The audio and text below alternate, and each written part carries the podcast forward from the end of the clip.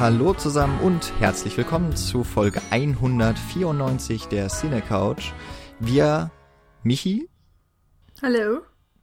Der Nils. Moin. Und, und meine Wenigkeit, genau. äh, hallo. Wir haben uns versammelt und haben die Augen geschlossen und haben geträumt oder einen Film geguckt. Wir haben uns Inception angeschaut und wollen uns den nun vornehmen. Und wir alle drei werden am Ende versuchen, euch lieben Hörern eine Meinung zu diesem Film in den Kopf einzupflanzen. Und ja, mal schauen, ob uns das gelingt. Eigentlich ist ja Inception so gut wie unmöglich. War das jetzt schon zu viel Witz? War das zu wenig? War ich hoffe, es war okay. Ich mich dazu jetzt nicht. Okay, sehr gut. Ähm, ja, wir wollen ähm, den Film ohne großen Anlass einfach mal besprechen. Auch weil Christopher Nolan ja gerade bei uns, äh, das ist ganz gut, dass ich mit in der Runde bin, ein, ein sehr gespaltenes äh, Verhältnis irgendwie immer mal wieder hat zu verschiedenen Leuten. Äh, wenige Filme bislang haben wir von ihm besprochen, also nur Interstellar und so ein paar Mal sind, glaube ich, Filme von ihm ähm, auch mal genannt worden. Ich weiß noch, dass wir auf jeden Fall über Memento gesprochen haben, mal in der Folge. Glaube ich, über Zeitreise, da fiel er, glaube ich, mal. Und über Interstellar habt ihr mal mit Daniel einen Podcast aufgenommen. Damals, glaube ich, zum Kinostart. Genau. Mhm. Und ja, jetzt eben mal mit ein bisschen Verspätung ein Film, der auf jeden Fall auch aus, aus so aus bestimmten Hintergründen für das Kino ein bisschen ähm, auch schon interessant ist, einfach weil es ein Blockbuster war, der zu einer Zeit kam, in der sich die Franchises immer weiter ausgebildet haben. Auch ein Regisseur, der gerade mit Batman dann eine Reihe, die mit großem Erfolg geführt hat und dann, ja, so ein Film wie Inception mal dazwischen geschoben hat, der irgendwie ein bisschen anders war, weil er keine Reihe losgetreten hat, weil er so für sich stand, trotzdem erfolgreich war. Und ja, mit diesem Erfolg kommen dann auch ein bisschen vielleicht Kritiker, vielleicht Neider, man weiß es nicht. Bei mir natürlich eher der Kritiker. Beides, Und, oder? Äh, ja, gut. So, so ein, ein Film mit 200 Millionen Budget drehen wäre schon nicht so schlecht. Ja, oder einfach zwei, take the money and run. Hat man auch was von. genau, über, über den Film wollen wir heute sprechen, den ja, glaube ich, ziemlich jeder einfach mittlerweile gesehen hat. Ist ja doch schon alt genug von 2010. Und ja, ich bin mal gespannt, wie sich das Gespräch heute so entwickeln wird, weil es gibt doch einiges, was wir über diesen Film sagen wollen. Und ich glaube auch schon mal, dass die Meinungen auseinandergehen werden. Ich glaube, so über Nolan an sich werden wir uns ein bisschen zurückhalten, aber so ein paar Sachen, denke ich, werden dann auch noch da herangezogen werden.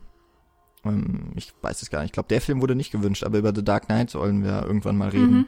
Das schieben wir ja, genau. wie so vieles einfach mal vor uns so weg. gibt ja noch, gibt ja noch genug Zeit so in Zukunft. Also, Inception ist ein Science-Fiction Heist Action Film Blockbuster. Habe ich was vergessen? Zeitmanipulation, ja. Äh, selbstreflexiv äh, Architektur. Wie heißt oh das noch äh, mit der Erzählweise? Äh, un unzuverlässig? War, unzuverlässig, ja. Dankeschön. Möglicherweise, ja. Möglicherweise, ja. Okay, ich, ich bin auch eben im Gespräch über den Begriff der Selbstreflexivität so ein bisschen gestolpert, weil ich gar nicht so genau weiß, inwieweit das jetzt, ähm, ich glaube, das der kam von dir, Nils, inwieweit du den verstehst. Ähm, und vielleicht kannst du mir das noch was näher bringen, weil es ist jetzt etwas, was mir nicht als erstes in den Sinn gekommen ist bei dem Film. Aber vielleicht habe ich ihn auch anders gesehen oder gar nicht verstanden. Mhm. Also Selbstreflexivität ist in der Filmwissenschaft oder so ja überhaupt erstmal ein Begriff, der verwendet wird, wenn Filme etwas über ihre eigene Fiktionalität aussagen, also ihre eigene Fiktionalität kommentieren. Im herkömmlichen Sinne hast du ja mit der Diegese einen abgeschlossenen Raum, der getrennt ist vom Zuschauerraum. Wenn du also im Kino sitzt, ist das Kino dein Zuschauerraum und der ist eindeutig getrennt von dem Geschehen, was auf der Leinwand passiert. Ähm, sowohl räumlich als auch jetzt so inhaltlich, äh, intellektuell, wie auch immer. Äh, bei einem Theaterstück zum Beispiel hast du eine andere Situation, da ist der Zuschauer irgendwie auch Teil der Vorführung. Und ein Film versucht normalerweise Immersion herzustellen. Er möchte, dass der Zuschauer in den ganzen Film hineingezogen wird und der Handlung folgt, ohne sich der, die, die ganze Zeit oder wieder so wieder zu vergewissern, dass er nicht Teil des Geschehens ist. Und ein besonders erfolgreicher Film in, in puncto Immersion schafft es eben, dass du als Zuschauer, als Zuschauer so gebannt bist, dass du über diese Fiktionalität nicht mehr nachdenkst. Ähm, bei selbstreflexiven Filmen ist es nun oft so, dass die mit verschiedenen Ebenen spielen. Da hast du dann zum Beispiel einen Autoren, der ein Buch schreibt und dieser fiktive Text korreliert dann mit dem Geschehen um den Autoren und diese beiden Ebenen äh, nehmen Bezug aufeinander. Das soweit klar quasi? Mhm. Gut.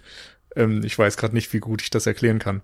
Ähm, und bei Inception hast du ja nun diese verschiedenen Ebenen der Träume. Also es gibt die, die erste Ebene sozusagen, in der der, der heißt geplant wird, wo Saito ähm, die anderen beauftragt, eine Inception vorzunehmen. Dann gibt es die erste Traumebene, äh, die so diese Autoverfolgungsjagd und Schießereien im, im Heat-Style, würde ich mal sagen, äh, beinhaltet. Dann gibt es dieses Hotel und dann gibt es die Schneelandschaft. Und darin wiederum die, äh, die, die, die, die, die, den Limbo oder wie man das nennen soll. Das Limbo, mhm. der Limbo, ne? Der.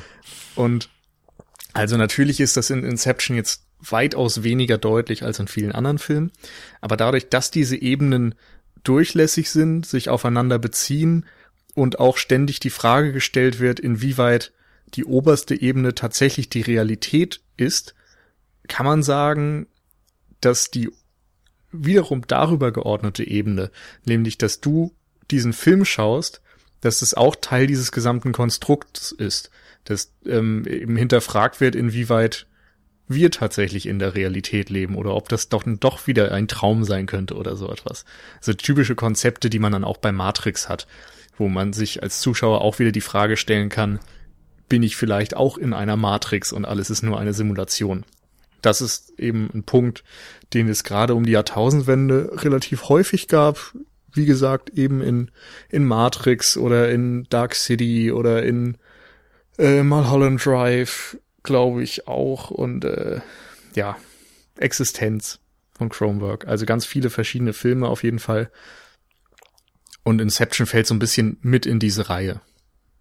Und die Selbstreflexivität ist jetzt das, dass man sozusagen die Frage des Films auf sein eigenes Leben anwendet? Oder? Ähm, ja, die Selbstreflexivität bezieht sich im Grunde in dem Fall darauf, dass die diese diese eigene Fiktionalität, die ähm, Frage, was real ist und was nicht real, mhm. gestellt wird und im Grunde den Zuschauer ja darauf bringen müsste, dass er drüber nachdenkt, dass das, was er sieht, nicht real ist und diese Immersion wird dadurch gebrochen. Ah, okay. Also ein bisschen wie, wie ein Durchbrechen der dritten Wand. Ja.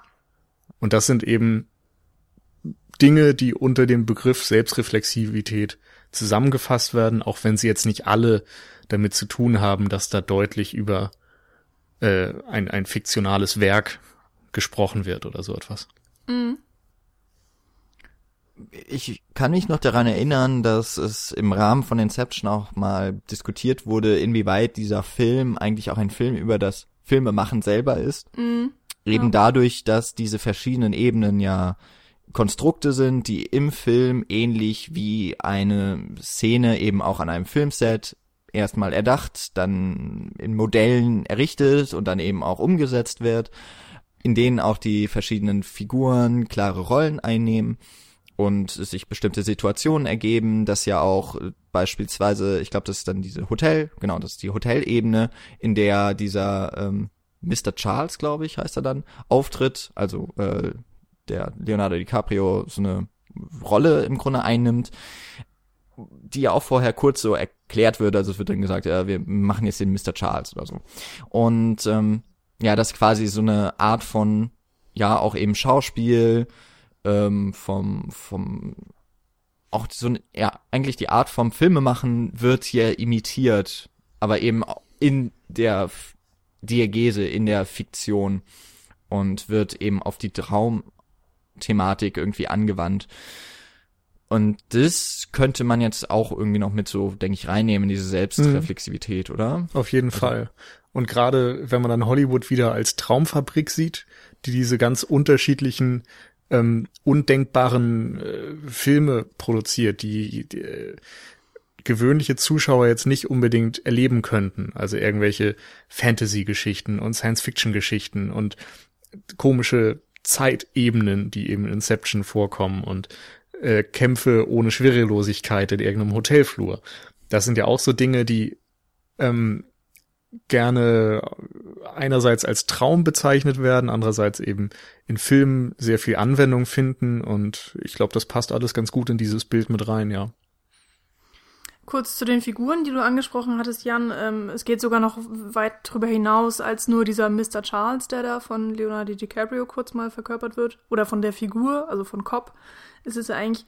Ähm, es ist tatsächlich so, dass dieses Team um Cobb herum, also mit ähm, Ariadne und äh, Eames und wer da nicht alles ist, dass jeder von diesen Figuren auch eine Position hat, die man interpretieren könnte eben für den Filmdreh. Also Eames zum Beispiel ist ja derjenige, der sich dann ja auch verkleidet und in die verschiedenen Rollen schlüpft und er wird dann so als der Schauspieler interpretiert wenn er sich ja auch als dieser alte Mann verkleidet und damit sie das Passwort rauskriegen. Und ähm, Ariadne ist ja die Architektin und sie ist dann so die äh, Setbilderin und so weiter und so fort. Ähm, ist schon ganz witzig, das ist auch von Christopher Nolan in irgendeinem Interview mal selbst bestätigt worden, wobei die ganze These an sich damit ja noch nicht unbedingt bestätigt ist. Also dieses, ähm, diese Metaebene mit dem Bezug auf den Film.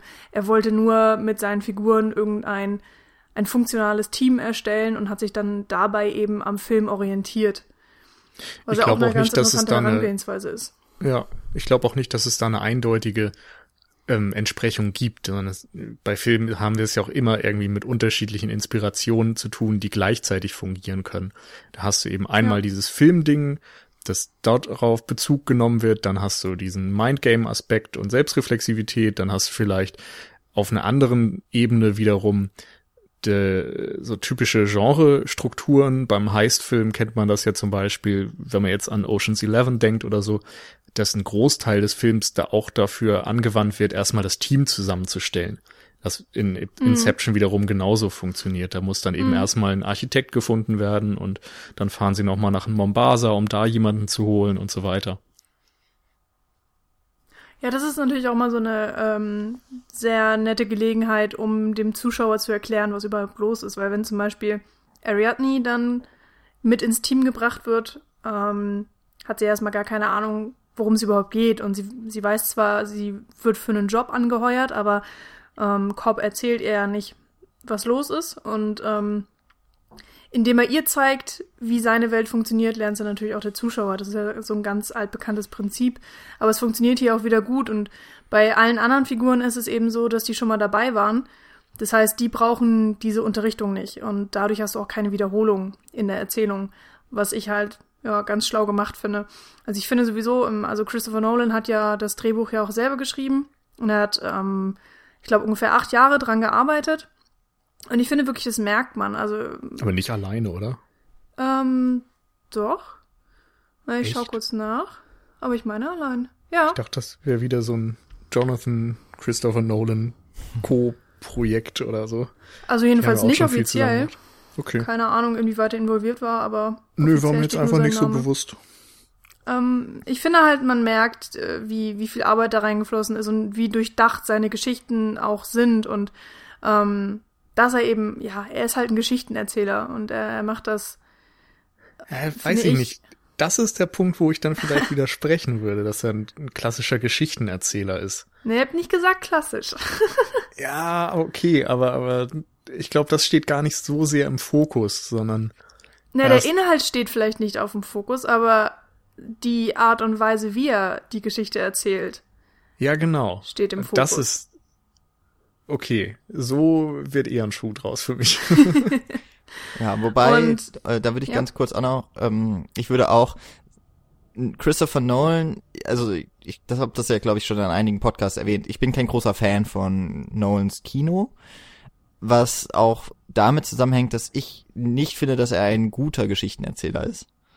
Ich finde, dass er ein sehr, also er ist eher ein Techniker und ich glaube auch ein sehr verkopfter Regisseur Mhm. was, was auch gut sein kann, aber ich glaube, dass er, dass nicht immer alle Filme damit, die er selber macht, gut umgehen. Also, dass die nicht gerade, also gerade jetzt Inception, das eigentlich so ein, es wirkt wie ein großes Autorenprojekt irgendwie, eben mit äh, massivem Budget dahinter, aber irgendwie habe ich nicht das Gefühl, dass es wirklich so Christopher Nolan, dass er diesen Film so perfekt gemacht hat, wie er ihn im Idealfall, wenn er das, das ist schwierig zu sagen, ähm, dass es nicht unbedingt der Film ist, der in dieser Form so gemacht ist, wie er hätte werden können. Gott, schwierig. ähm, was das- genau, was, was stört dich denn jetzt genau? also Christopher Also Nolan an, ist für an mich, ihm oder an, der, an Inception. ja, also Nolan ist für mich in erster Linie ein Entmystifizierer, was eben gerade so dem entgegenläuft oder diesem Geschichtenzählertum widerspricht. Ich finde, dass was seine Filme irgendwie alles so eint, ähm, es ist nicht vieles meiner Meinung nach, was so alle Filme richtig so zusammenhält, aber in allen Filmen geht es, finde ich, im Endeffekt darum, irgendwie ein Geheimnis zu entlüften. Und Nolan ist jemand, der, glaube ich, nicht gerne viel Fantasie zulässt. Also ich finde, dass seine Interpretation von Batman ziemlich gutes Beispiel dafür ist, weil er ein, einen Stoff nimmt, der ja auch sehr fantastisch irgendwie ist. Also er nimmt, nutzt das Comic-Genre, macht daraus auf jeden Fall etwas anderes. Das kann man ihm auch äh, anrechnen, ob man das jetzt hoch oder eher niedrig. Er hat auf jeden Fall das Kino damit verändert. Äh, vor allem auch eben das Genre des Superheldenfilms. Und es vielleicht auch salonfähig gemacht. Aber ähm, was er eben macht, ist, dass er die Fassaden, die so aufgebaut werden, immer einreißt. Ähm, und bei Inception ist es halt ganz offensichtlich, ein Traum ist etwas sehr Unterbewusstes. Erstmal wird auch im Film immer wieder gesagt, aber so wie dieser Film aufgebaut ist, ist der Traum etwas total durchplantes. Also er guckt quasi hinter die hinter die Mechanik von Träumen und macht daraus ein sehr oder hat ein sehr technisches Verständnis davon, wie Traum funktioniert. Und, das zeigt er dann auch. stört dich? Ja, das stört mich ziemlich eigentlich. Am meisten finde ich, also am ehrlichsten, in, ich, äh, ich glaube, das nu- nutze ich auch immer mal so, ein Film, der sehr ehrlich ist von Christopher Nolan, ist The Prestige, wo es ja im Endeffekt darum geht, dass es, äh, es geht um Zauberer oder Mag Magier und äh, um Zaubertricks und das große Credo von Zauberern ist ja, dass sie ihren Trick nicht verraten.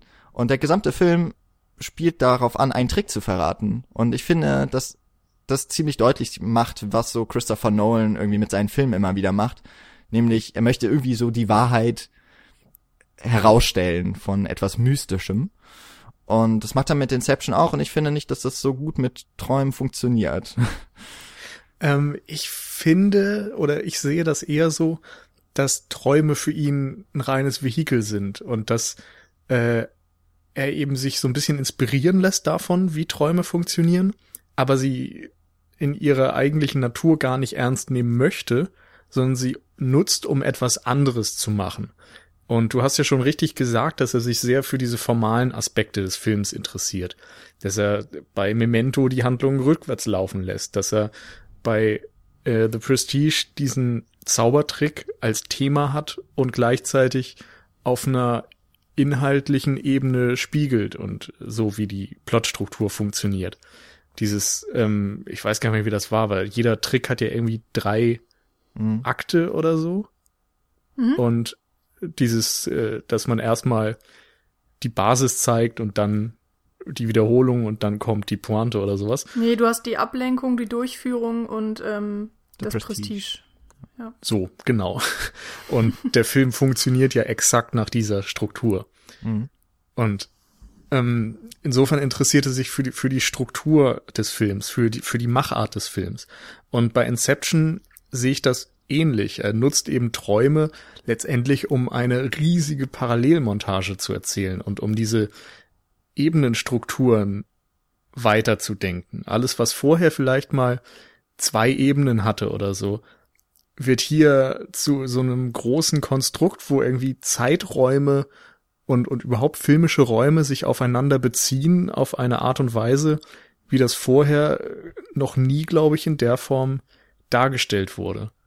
Und da gebe ich dir insofern recht, dass er sich eben mehr so für diese technischen Komponenten interessiert und für die Natur des Films und, und des Filmemachens und ähm, hinter diese Werkzeuge guckt und sich weniger dafür interessiert, wie die menschliche Fantasie oder der Vorgang des Träumens tatsächlich funktioniert, sondern das sind eher so die Punkte, von denen er sich vielleicht eine minimale Inspiration holt und sie in seine eigenen Gedanken zum Thema Film und Erzählen hineinpresst. Mhm. Also ich sehe das auch so und ähm, also generell gebe ich dir auch total recht, Jan, so in, in deiner Analyse über ihn und, und wie er mit Themen umgeht. Ich muss halt für mich persönlich sagen, dass ich das sehr mag. Also wie er eben Sachen auch in die Realität holt. Und ähm, gleichzeitig mag ich auch fantastische Dinge. Keine Ahnung, ich finde halt, er schafft es dadurch, immer auch seinen Film so seine eigene Marke aufzudrücken auf eine Art oder seinen, seinen Geschichten oder eben wie er die Geschichten erzählt. Ähm, und ich finde es eben auch spannend. Also vor allen Dingen, wenn wir jetzt das Thema Traum betrachten, ähm, da war ich es eben gewohnt, äh, vor Inception, ähm, sage ich jetzt einfach mal, dass wenn Träume in einem Film aufgetaucht sind, dass du das dann auch mehr oder weniger sofort gemerkt hast. Du hast allein auf der filmischen Ebene dann schon so eine, so eine Verzerrung des Bildes oder es wird ähm, es wird eben genau gezeigt, okay, jetzt haben wir einen Traum und dann ist alles rosafarben oder äh, die Ränder sind so ein bisschen ähm, verwaschen. Äh, Gibt ja ganz viele Möglichkeiten, um, um einfach vom Bild her zu zeigen, dass wir uns jetzt gerade in einer Traumebene befinden. Und dann sind die Träume eben auch extrem, ähm, ja, meinetwegen oder fantasievoll oder einfach von der Realität entrückt.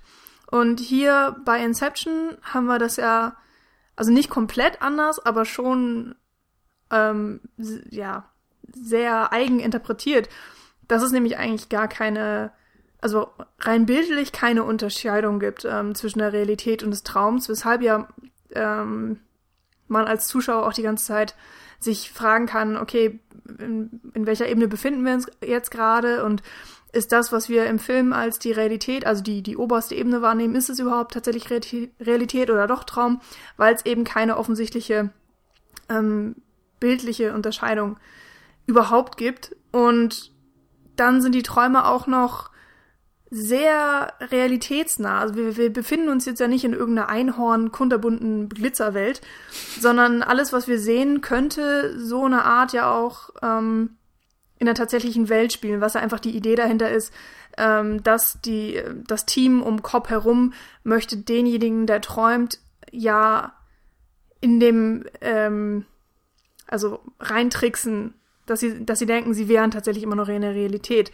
Ähm, und das geht ja natürlich nur, wenn die Umgebung auch dementsprechend irgendwie aussieht. Das ist ja auch alles von vornherein geplant und so weiter und so fort. Ähm, und ich finde das Ganze eigentlich ziemlich spannend. Also, dass er dieses altbekannte Thema nimmt, auch eben für den Film altbekanntes Thema. Und natürlich gibt es im Theater und in der Lyrik ähm, schon viel, viel länger.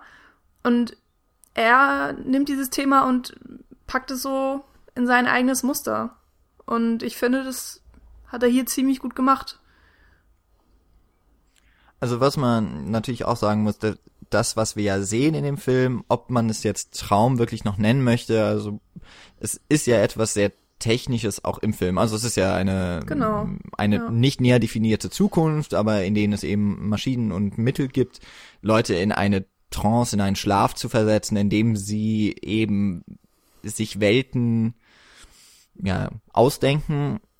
Es ist auch nicht ganz klar, es ist auf jeden Fall auch, um, ähm, es ist ja etwas sehr weit verbreitetes offensichtlich. Ähm, und das, was eben Cobb macht, ist ja Diebstahl von ja, Geheimnissen von Gedanken im äh, ungefähr, was ja auch noch verboten ist. Also es es ist ja schon so eine Welt darum aufgebaut, ähm, in der das alles auch eingeordnet wird, wodurch ähm, man vielleicht auch sagen kann, okay, dass diese Träume jetzt in dieser Form irgendwie immer wieder aufgebaut werden, das hat eben auch mit der Maschinerie zu tun, in die dahinter steckt. Ja. Es ist ja ähnlich wie auch in Matrix, in denen ja auch die Menschheit träumt und die Welt sieht aus wie die normale Welt, nur dass es eben so ein paar komische äh, Lags gibt, die, die zeigen, dass das Ganze doch nicht real ist. Das, was ja beide Filme auch so eint, ist, dass ja tatsächlich nicht auffallen soll, dass es nicht die Realität ist. Mhm. Und das ist ja auch etwas, was ich jetzt, gut, ich bin ja auch ein Mensch, der sich nicht an Träume erinnern kann. Also ich weiß nicht, wann ich das letzte Mal geträumt habe tatsächlich. Ähm, insofern bin ich wahrscheinlich auch kein Experte auf dem Feld, aber für mich ähm, oder ist ja eigentlich immer so, man merkt ja irgendwann doch, dass es, dass man in einem Traum ist und meistens aber im Nachhinein, weil alles so seltsam komisch war und eigentlich alles keinen Sinn ergeben hat. Und das ist ja etwas, was Inception komplett versucht auszuschalten ähm, in der Art und Weise, wie die Träume dargestellt werden. Und vielleicht. Wie meinst du das, das auszuschalten? Naja, es eben ja dadurch, realistische Si- Genau. Dialoge ergeben Sinn zum Beispiel. Und es ist ja alles auch wirklich sehr basiert in der Realität. Also es gibt im Normalfall eine Schwerkraft, es gibt nachvollziehbare Räume, es gibt eine normale Farbgebung, normal angezogene Leute, die alle irgendwie auch sinnvollen Hm. Tätigkeiten nachgehen. Also Ja, es ist jetzt okay, nicht irgendwie also- ein Maler im Zoo Ja. und daneben Astronaut oder sowas. Ja, aber lu- also der Film geht darauf ja tatsächlich selbst auch ein. Ähm, also wie normale Träume funktionieren und wie das eben dann abstrahiert wird für diese ähm, Träume im Sedativum, also diese künstlich hergestellten Träume durch diese Maschine. Und ähm, ich glaube, ähm, ja, nee, eigentlich ist es gar nicht so wichtig, glaube ich. ich ja, denke, Lassen wir das. ich denke über die Regeln zu sprechen, die in Inception eine große Rolle spielen, wäre ein ganz guter Punkt, um wahrscheinlich auch da wieder so äh, dem Kern ein bisschen näher zu kommen, wie also diese Träume funktionieren und damit auch so ein bisschen auf die Struktur einzugehen, weil der Film beginnt ja sehr unmittelbar mit in einem Traum, nur dass wir das nicht wissen als Zuschauer. Wobei, nee, der Film beginnt ja sogar nochmal mit einer Rahmenhandlung eigentlich. Äh, Aber wir beginnen jetzt einfach mal mit dieser, äh, mit der Szene, äh, die in diesem, die in dem Haus von Saito spielt, in der ja äh, gedacht ist, dass äh, Cobb, also der Leonardo DiCaprio, eigentlich ihn bestehlen soll, den Saito, einen großen Konzernbesitzer, wie auch immer, ein Geschäftsmann. Äh, der weiß aber ja Bescheid und nutzt das eigentlich so als ein, eine Art von Casting, weil er selber den Cop ähm, engagieren möchte für eben dann die Inception, die dann im, so, der vor allem eigentlich ja nach der ersten halben Stunde dann den Großteil der Handlung bestimmt. Und ich denke mal, mit der Exposition wird ja uns als Zuschauer, was ich sehr gut finde erstmal, mit sehr wenig, er also verbaler Erläuterung wird uns äh, gezeigt, wie das ganze Konstrukt funktioniert. Und ich denke, mit über diese Exposition, diese erste, oder den ersten Teil der Exposition des Films, da komme ich dann später noch zu strukturellen Problemen des Films, ähm, kann man, glaube ich, ganz gut schon viel doch auch Positives über den Film sagen. Mhm. Also ich fand es vor allen Dingen genial in der Einführung, ähm, dass man innerhalb von sehr kurzer Zeit, also ich glaube innerhalb von fünf oder zehn Minuten, äh, kriegt man schon extrem viel mit, worum es geht und wie die Figuren funktionieren. Und ähm, es, es tauchen auch schon extrem viele Themen auf, die später nochmal wichtig werden oder nochmal wieder neu aufgegriffen werden und vertieft werden und so fort. Also zum Beispiel haben wir auch schon am Anfang Mord, äh, nee, Quatsch, Maul heißt sie. Also äh, Marion Ja. Cotillard, ähm, von der wir noch überhaupt nicht checken, was das bitte soll. Und dabei ist es aber so ein ganzer eigener ähm, Handlungsstrang nochmal, ähm, von, von Cobb natürlich auch. Und äh, du hast äh, diesen Heist-Movie, du weißt, okay, ähm, du, wir haben es hier jetzt nicht mit den nettesten Menschen zu tun. Also Cobb, äh, so die ganze Sache ist natürlich auch alles äh, einigermaßen so zwiespältig. Ähm, Jo, so ein typischer, ne? genau, aber es ist halt diese Art von Gangster, die man als Zuschauer eben mögen soll, ne? Wie eben auch so bei Ocean's Ja. Eleven, dass man ja eigentlich mit den Gangstern mitfeiert. Und ähm, ja, der, der Traum in Traum, also weil ähm, das äh, bei- Saito, wenn wir in diesem in dieser Hütte sind, das ist ja sogar auch nur ein Traum in einem Traum. Ähm, und diese Realitätsverzerrung, die damit spielt. Und das alles wird echt schon ähm, dir in diesen ersten paar Minuten näher gebracht und beigebracht. Ähm, ohne, also teilweise ohne, dass du es gar nicht äh, wirklich mitkriegst. Und später kommt es dann aber alles nochmal und du hast nochmal die Zeit, das näher zu betrachten und es besser kennenzulernen. Und ähm, da muss ich sagen, finde ich wirklich die Einführung ähm, sehr gelungen. Ja, auf jeden Fall. Also ich finde, ich glaube, da haben wir auch bei Expositionen im Film bei dieser einen Folge von uns schon drüber gesprochen und wir haben auf jeden Fall bei äh, dem Orson Welles Film hier, äh, wie heißt er? Der mit der Bombe. Genau. Touch of Evil. Touch Ach, of Evil. Danke. danke. äh, da schon drüber gesprochen, dass ähm, eine, na, ich will nicht sagen perfekte Exposition, aber es gibt so diesen typischen ähm, äh, ja, es gibt so eine, so eine typische Vorlage für Exposition, dass sie den Film schon mal in seiner Gänze nur komprimiert äh, mhm. darstellen. Und hier ist das einfach der Fall, weil, wie du schon sagtest, alle Themen irgendwie angerissen werden, von Traum im Traum bis Mall bis Heist und sonst wohin. Und auch dieses, dass sich das äh, dass sich der Host quasi verteidigen kann mit seinem Unterbewusstsein und so. Also ganz viele Dinge sind da schon drin und auch die Durchlässigkeit zwischen den Traumebenen. Und im ersten Moment, wenn man das sieht, ist es überwältigend und erstmal nicht nachvollziehbar. Also ich weiß noch, dass ich den damals im Kino gesehen habe und total gefesselt und geflasht war irgendwie davon, was da gerade passiert und ich wollte unbedingt wissen, wie das funktioniert. Und es werden ja mhm. Vierten gelegt auf jeden Fall, aber es sind eben auch ganz viele Dinge, die man erstmal hinterfragt, aber auf die es keine Antworten gibt. Und da finde ich es ganz schlau, dass der Film dann im Anschluss diese Fragen beantwortet und zwar auf eine Weise, wo es dann, ich meine, es ist auf jeden Fall, es, es widerspricht Show Don't Tell, aber ähm, es ist zumindest so, dass es nicht nur für den Zuschauer erklärt wird, sondern dass es auch für die Figuren im Film erklärt wird. Also es macht schon einigermaßen Sinn, dass sie sich über diese Themen unterhalten. Und in dem Moment lernst du eben dann äh, das, was dich vorher überrascht hat und so zu verstehen und bist dann für das Ende auf dem gleichen Wissensstand wie die Figuren. Also am Anfang kommt dieses Element de, des Surprise, und später ist es dann Suspense, weil du genau weißt, wie der Plan aussieht, was passieren soll und wie die Ebenen miteinander korrelieren müssen, damit der Heist perfekt aufgeht. Und das finde ich strukturell einfach klug gelöst. Okay. Also ich würde dir mit Suspense nicht so ganz zustimmen, weil das Interessante, ja, kommen wir jetzt ein bisschen weg wieder von der Exposition, aber und zwar zu dem Heist das Besondere am Heist-Film ist ja eigentlich, also ich nehme jetzt wirklich mal so die Oceans-Reihe, weil die auch sehr bekannt ist und ich finde die auch sehr typisch für das Genre, ähm, als, als so Blaupause.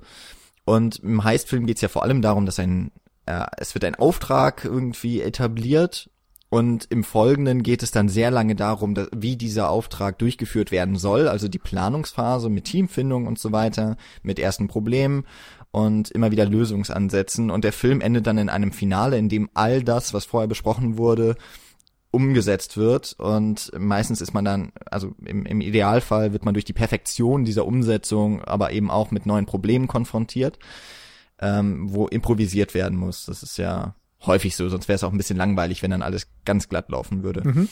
Ähm, bei Inception ist es aber irgendwie ja so, dass gleich von Anfang an, äh, wenn, wenn es in, darum geht, diesen Plan in die Tat, Tat umzusetzen, ich, und der Plan ist nur sehr krude irgendwie für den Zuschauer dargelegt vorher, ähm, also es geht nicht wirklich um die Planungsphase, sondern sehr früh geht der Film dann doch darin über, gleich die Umsetzung reinzunehmen. Es ist ja etwa die zweite Filmhälfte, was ich für den für den Heist-Film sehr untypisch finde. Ähm, ist aber erstmal nicht schlecht. Ähm, warum ich jetzt mit dem Suspense so ein bisschen fremdel, ist, weil ja im Endeffekt alles trotzdem immer wieder neu ist. Also dass dann, wir wissen zum Beispiel ja nicht, wie die Ebenen vorher aussehen, ähm, was immer wieder so einen gewissen Aha-Moment auch haben soll, aber eben auch was Überraschendes ist. Und ähm, dass ja irgendwie doch alles schief läuft, weil irgendwie gibt, ist dann doch der erste Kick oder sowas wird verpasst und sowas. Ähm, dass, dass doch immer wieder man doch auf die nächste Überraschung gefasst sein muss, bis ja, bis ja letztlich sogar nochmal in eine Ebene im Traum tiefer geht als eigentlich gedacht. ähm, dadurch, dass Maul noch stärkeren Einfluss haben wird in dem Film. Ähm, deswegen finde ich, ist man schon, also ich habe nicht als Zuschauer das Gefühl gehabt, ich wüsste mehr als die Figuren.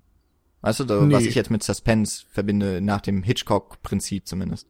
Also ich finde ja, schon, okay. dass, immer, also ne, das, dass dieser Spannungs äh, Aspekt so, oh, was kommt jetzt als Neues? Das finde ich ist schon immer noch mehr äh, im Fokus als, aha, darauf läuft's hinaus und jetzt gucke ich, wie passiert's jetzt genau. Hm. Also Suspense im Sinne von Hitchcock, dass die Bombe unter dem Tisch ist und du als Zuschauer weißt es, aber die Leute am Tisch wissen es nicht. Da hast du recht. Das findet nicht statt. Aber so wie du den typischen Heist erklärt hast, finde ich, ja, dass Inception sich schon sehr stark danach richtet. Denn wir wissen ja von diesem Plan, wir wissen, dass es unterschiedliche Kicks gibt, die jeweils zünden müssen. Wir wissen, dass das Un äh, Unterbewusstsein sich gegen diese Träumer, gegen die Verbrecher quasi um Leonardo DiCaprio sich gegen die wenden wird. Wir wissen, dass ähm, ja wer jeweils für die Architektur des Traums zuständig sein wird. Und die Figuren besprechen ja dann auch meistens kurz zuvor, was passieren wird. Das ist natürlich jetzt nicht so elegant wie vielleicht bei Rififi oder so, wo man am Anfang ähm, sehr deutlich gezeigt bekommt, was der Plan ist, anstatt dass sie sich ständig drüber unterhalten. Aber so die, die Sache zum Beispiel mit dem Fahrstuhl, mit dem Kick, den es im Hotel geben soll, das wird, glaube ich, relativ deutlich gezeigt, was da passieren soll. Und dann erfährst du, dass aufgrund ähm, dieser Schwerelosigkeit eine andere Lösung gefunden werden muss. Da hast du dann wieder ein anderes Surprise-Element, aber du bist eben ständig auf dem Wissensstand der Figuren. Der Plan ist klar und ja, das ist ja eigentlich das, was den, den Heist dann ausmacht. Mhm. Also man, man könnte vielleicht auch sagen, dass es ein sehr klares Worldbuilding gibt, also mit, mit seinen, mit den ganzen Regeln, also dass der Zuschauer einfach ähm, an irgendeinem Punkt des Films so viele Informationen hat, dass er eigentlich ziemlich genau weiß, wie die Welt funktioniert. Und das ist dann der Moment, wo im Drehbuch die Überraschungen eingebracht werden, damit sozusagen der Zuschauer sich nicht langweilt, also damit immer noch irgendwas Neues und Unvorhergesehenes passiert, wie zum Beispiel, dass diese Schwerelosigkeit stattfindet und dann ähm, getrickst werden muss. Und dadurch entsteht dann ja wieder die Spannung, also dass manche Regeln nicht greifen. Das ist ja tatsächlich auch Thema so des Films, weil der ähm, Arthur, also der von Joseph Gordon-Levitt gespielte ähm, Kompagnon vom Leonardo DiCaprio Charakter oder von der Figur, ähm, sagt ja äh, zu einem Zeitpunkt auch zu Ariadne, merkst du eigentlich, wie häufig er die Regeln, die er selber aufstellt, nicht befolgt. Was ja auch strukturell etwas ist, was dieser Film macht, weil eigentlich der Film immer weiter Regeln mit einbringt und sie kurzerhand irgendwie danach trotzdem über den Haufen geworfen werden müssen. Mhm. Oder immer wieder neue Regeln auf einmal auftauchen, wie zum Beispiel äh, das Auto überschlägt sich durch die Zeitverzögerung in der Traumebene danach, hat es auch darauf Einfluss, aber eben, dass es, ja, dass sich eben die gesamte Welt dreht und äh, die die ähm, Schwerelosigkeit aufgehoben ist, was in der Traumebene darunter schon wieder so wenig ähm, Einfluss irgendwie hat, dass also durch die Widerung, Verzögerung irgendwie, äh, dass, dass sich da zum Beispiel, ja gut, da gibt's die Lawine, aber ähm, dass es irgendwie gar nicht so einen großen Einfluss hat, wie dann wieder in der Ebene darunter. Das ist schon wieder seltsam. Ja, weil da stürzt ja alles zusammen. Also ich finde. Ja, ich, ich weiß nicht, in dem Fall finde ich, ist es aber noch relativ gut erklärt, weil mhm. es ja um die Ebenendurchlässigkeit geht. Dass mhm. eine direkt anknüpfende Ebene eben deutlicher davon betroffen ist als die wiederum nächste Ebene. Ja, also beim Limbo, den habe ich, also dass da alles irgendwie zusammenstürzt, keine Ahnung, warum das jetzt passiert. Aber ist ja auch nicht so, ist ja auch, das sind ja wirklich Kleinigkeiten. Ähm, ich verstehe auf jeden Fall, was du meinst, Jan. Und ich finde, ähm, also ich meine, weil ich den Film halt so mag und generell auch ein Fan davon bin, habe ich dann immer keine Probleme, mal ein Auge zuzudrücken und da jetzt irgendwie nicht ganz so krass auf der Logik rumzupochen. Aber also klar, also stellenweise wird es wirklich im Film erwähnt und stellenweise hat man aber auch das Gefühl, dass manche Sachen so gedehnt werden oder dass die Regeln eben so sehr gedehnt werden, dass es ähm, handlicher für das Drehbuch ist und für aber, den Verlauf der Geschichte. Welche Regel wird denn tatsächlich so sehr gedehnt, dass sie nicht der Erklärung entspricht. Also ich meine, dass man mit den Regeln selbst vielleicht nicht glücklich ist, das kann ich nachvollziehen. Den muss man halt irgendwie dann folgen und folgen wollen. Aber ich finde schon, dass halt deutlich gesagt wird, dass ähm, es einen Unterschied macht, ob also wie viele Ebenen du von diesem Kick zum Beispiel entfernt bist. Sonst müsste mhm. ja auch ein Kick ausreichen und du bräuchtest nicht in jeder Ebene einen. Mhm. Und dann finde ich, macht das halt schon in sich erstmal Sinn. Ja, meinetwegen, aber zum Beispiel, dass das Auto sich dann dreht und dann dementsprechend dreht sich ja auch die Hotelebene. Ähm, genauso könnte sich dann ja auch anfangen, die Schneeebene minimal langsam zu drehen oder sowas. Aber ich meine, ja, wie gesagt, ähm, ich finde, das ist irgendwie dann so minimal, dass man da nicht, ähm, nicht so drauf eingehen muss. Also Ach, mit einer, mit einer Regel, mit der ich wirklich nicht, im Endeffekt, wo der Film sich irgendwie strukturell, wo er mir kein Gefühl als Zuschauer dafür gibt, dass sie wirklich funktioniert, ist die mit der Zeit. Hm. Also in einem Traum vergeht weniger Zeit als, oder ein Traum dauert länger als die Realität. Es wird irgendwie diese Regel, glaube ich, aufgesetzt, dass äh, fünf Minuten ergeben, glaube ich, eine Stunde. Also ja. ähm, im Traum weitet sich die Zeit um das 20-fache aus pro Ebene. Das ist etwas, was ähm, als, das kann ich vollkommen nachvollziehen, oder was heißt nachvollziehen, aber ich kann das akzeptieren. Ich finde nur, dass es am Ende des Films sehr wenig zum Tragen kommt, weil ich weil es ein Film nun mal ist, der auch viel über Zeit, auch, auch ein Element ja, das äh, in Christopher Nolan immer mal wieder äh, beschäftigt, ja auch in Interstellar oder eben in Mento. Und ich finde, dass er das jetzt im Finale von Inception Nolan nicht wirklich ein Gefühl für Zeit entwickelt hat, weil das jetzt in den, dass diese Ebenen, außer das mit dem, ähm, ups, mit dem fallenden Wagen in in den eben dieser erste Kick, dass das in einer Zeitlupe gezeigt wird, hatte ich keine Ahnung, war dadurch, dass so viel passiert in der äh, in der untersten Ebene mit dem ähm, in dieser Eislandschaft, hatte ich nicht das Gefühl, dass die das in dieser Zeit überhaupt alles schaffen konnten, weil da wird so sehr elliptisch erzählt. Mm. Ja, also ich habe nicht wirklich das Gefühl ja. gehabt, da vergeht mehr Zeit. Ich hatte das Gefühl, äh, eben auch dadurch, dass ja die dritte Ebene als letztes überhaupt erst äh, überhaupt in, zum Tragen kommt, dass dort am wenigsten Zeit geschieht, äh, also abläuft, obwohl da eigentlich am, obwohl sie da eigentlich am längsten sind, abgesehen vom Limbo. Also das also ist etwas. du hättest eigentlich gerne rechts oben in der Ecke so einen Timer, der die ganze Zeit anzeigt, wie lange sie in welcher Ebene Zeit verbracht haben. Ja, das heißt, ich will da einen Timer. Ich, äh, ich meine nur, dass ich vom Gefühl her, äh, dass ich, hm. dass das einfach nicht so ganz mit dem, also weil wir ja vorhin gesagt haben, Christopher Nolan äh, legt mehr so auf, auf technische, vielleicht auch strukturelle Konzepte oder, oder Elemente einen Wert. Und ich finde, da geht's nicht ganz auf. Das fand ich, das finde ich befremdlich, wenn ich den Film gucke. Hm. Okay. Also kann ich auf jeden Fall verstehen, ähm, weil es mir in der Sache auch ein bisschen ähnlich geht, wobei ich auch tatsächlich keine bessere Lösung gefunden habe. Also, weil im Endeffekt könntest du das ja nur beheben, indem du ähm, ähm, mehr Zeit verbringst in der in der dritten Ebene. Also in dem wirklich äh, die die tatsächliche Erzählzeit ähm, proportional zur erzählten Zeit ist. Mhm. Und das wäre ja dann etwas, was ähm, eventuell ja unfassbar langweilen könnte, weil man dann in der dritten Ebene einfach super viel Zeit hat. Aber vor allen Dingen in, in, in der ganzen Zeit, wo es um diese drei Ebenen geht und äh, um diesen heißt, um ähm, das, äh, die, die Inception in Killian Murphys Charakter, ähm, geht es ja eigentlich nur um Spannung. Also das ist auch so ein Teil des Films, wo ich das Gefühl habe, man, man sitzt die ganze Zeit so an der Bettkante oder an der Kante vom Sofa und kann sich überhaupt nicht mehr vom, äh, vom Bildschirm lösen. Jan, du hast es ja selber gesagt, weil einfach so viel passiert. Ähm, es geht alles irgendwie so Schlag auf Schlag und in jeder Ebene hast du irgendwas, was unglaubliche Spannung erzeugt. Und wenn man da das dann auch noch mit reingebracht hätte, dass man ähm, proportional diese Zeit eben verbringt, ich glaube, das hätte das ähm, gemildert und im schlimmsten Fall eben so abgeschwächt, dass man, ja, dass man die ganze Zeit denkt, so, oh, jetzt komm mal hier zu Ende und ja, jetzt lass dem Typen da seine Inception und dann geht er endlich wieder raus. Und ähm, ich find's okay, so wie es im Endeffekt gemacht wurde, aber ich sehe auf jeden Fall das Problem, was du ansprichst.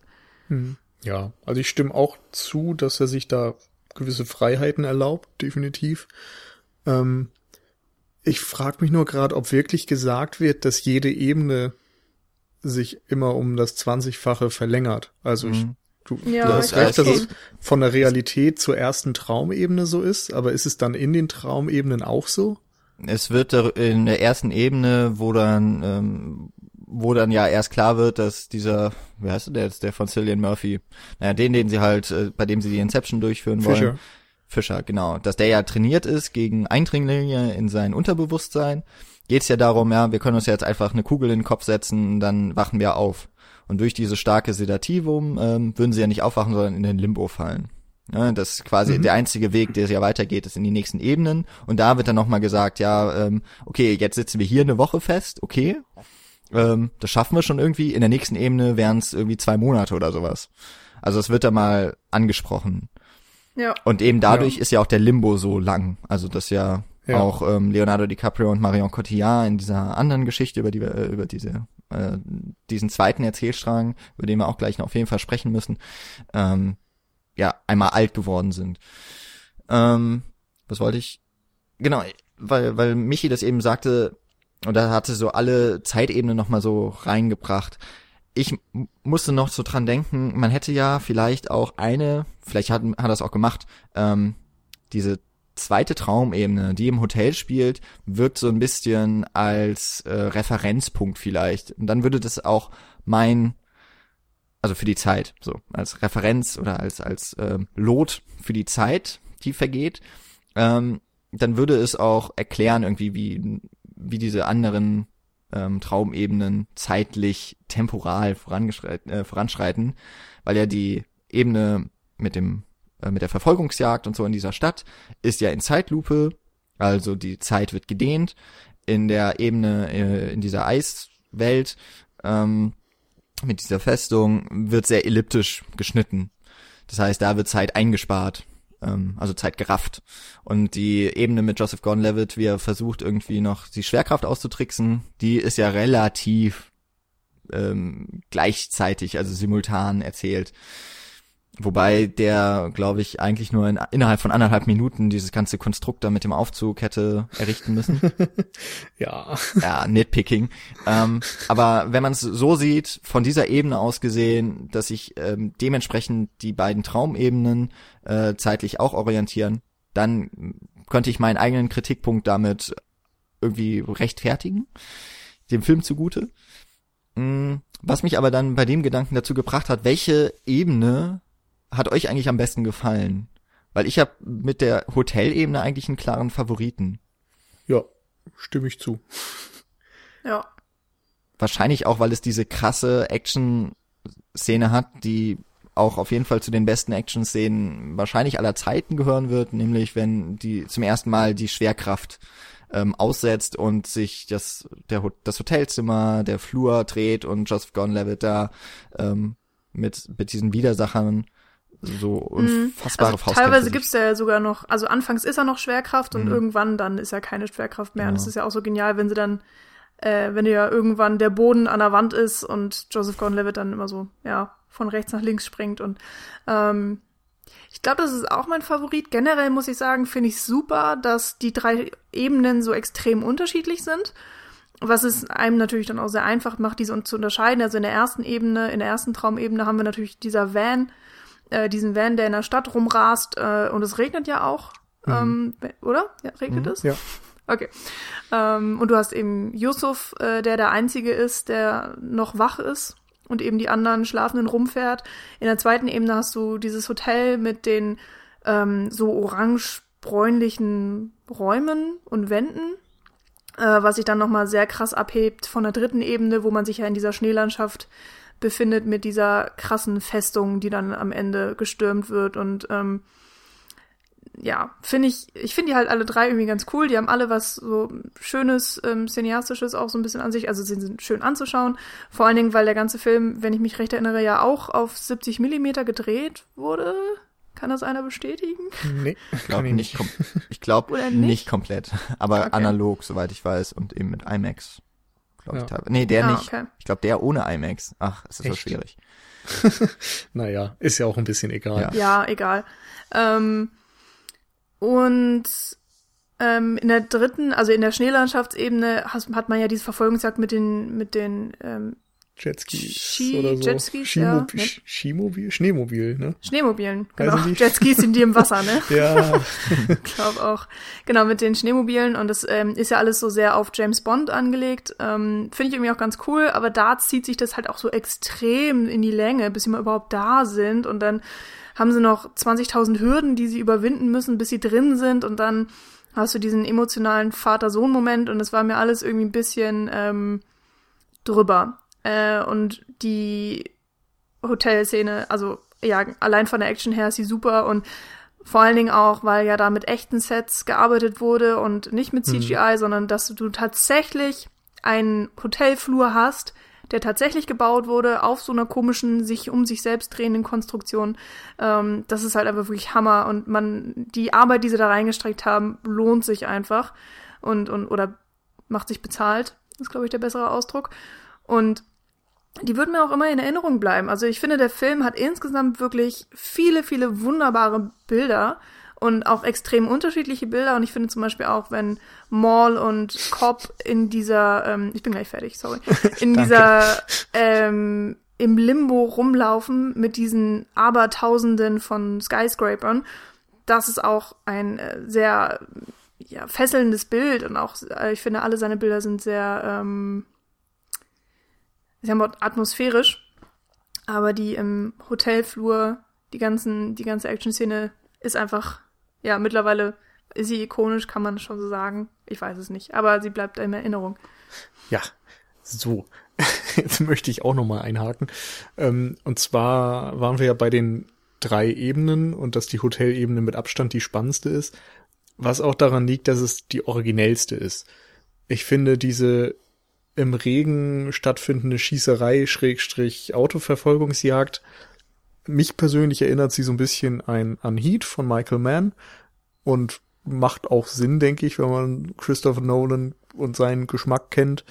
Ähm, und das ist natürlich erstmal eine super Referenz, aber es ist etwas sehr Konventionelles. Genauso wie diese James Bond äh, Schneemobil-Schießerei eben auch etwas Konventionelles hat, weil wir sowas schon mal vorher gesehen haben.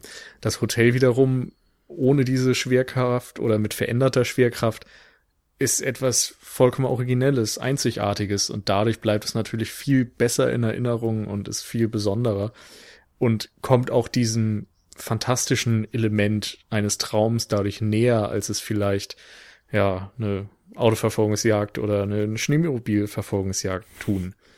Insofern finde ich, ist, kann man da tatsächlich dann auch kritisieren, dass vielleicht zumindest die Schneeebene noch mal irgendwie ein anderes Element hätte bieten können, um noch mal irgendwie einen oben drauf Mhm. zu setzen Mhm. und nicht wieder eher konventioneller zu werden. Stimmt. Ich fänd's noch, äh, das ist, ich habe den Film ja jetzt auch mehrfach gesehen. Das erste Mal auch relativ früh bei bei Erscheinen im Kino, war da auch relativ weggeblasen, muss ich sagen. Allerdings war ich da auch jung.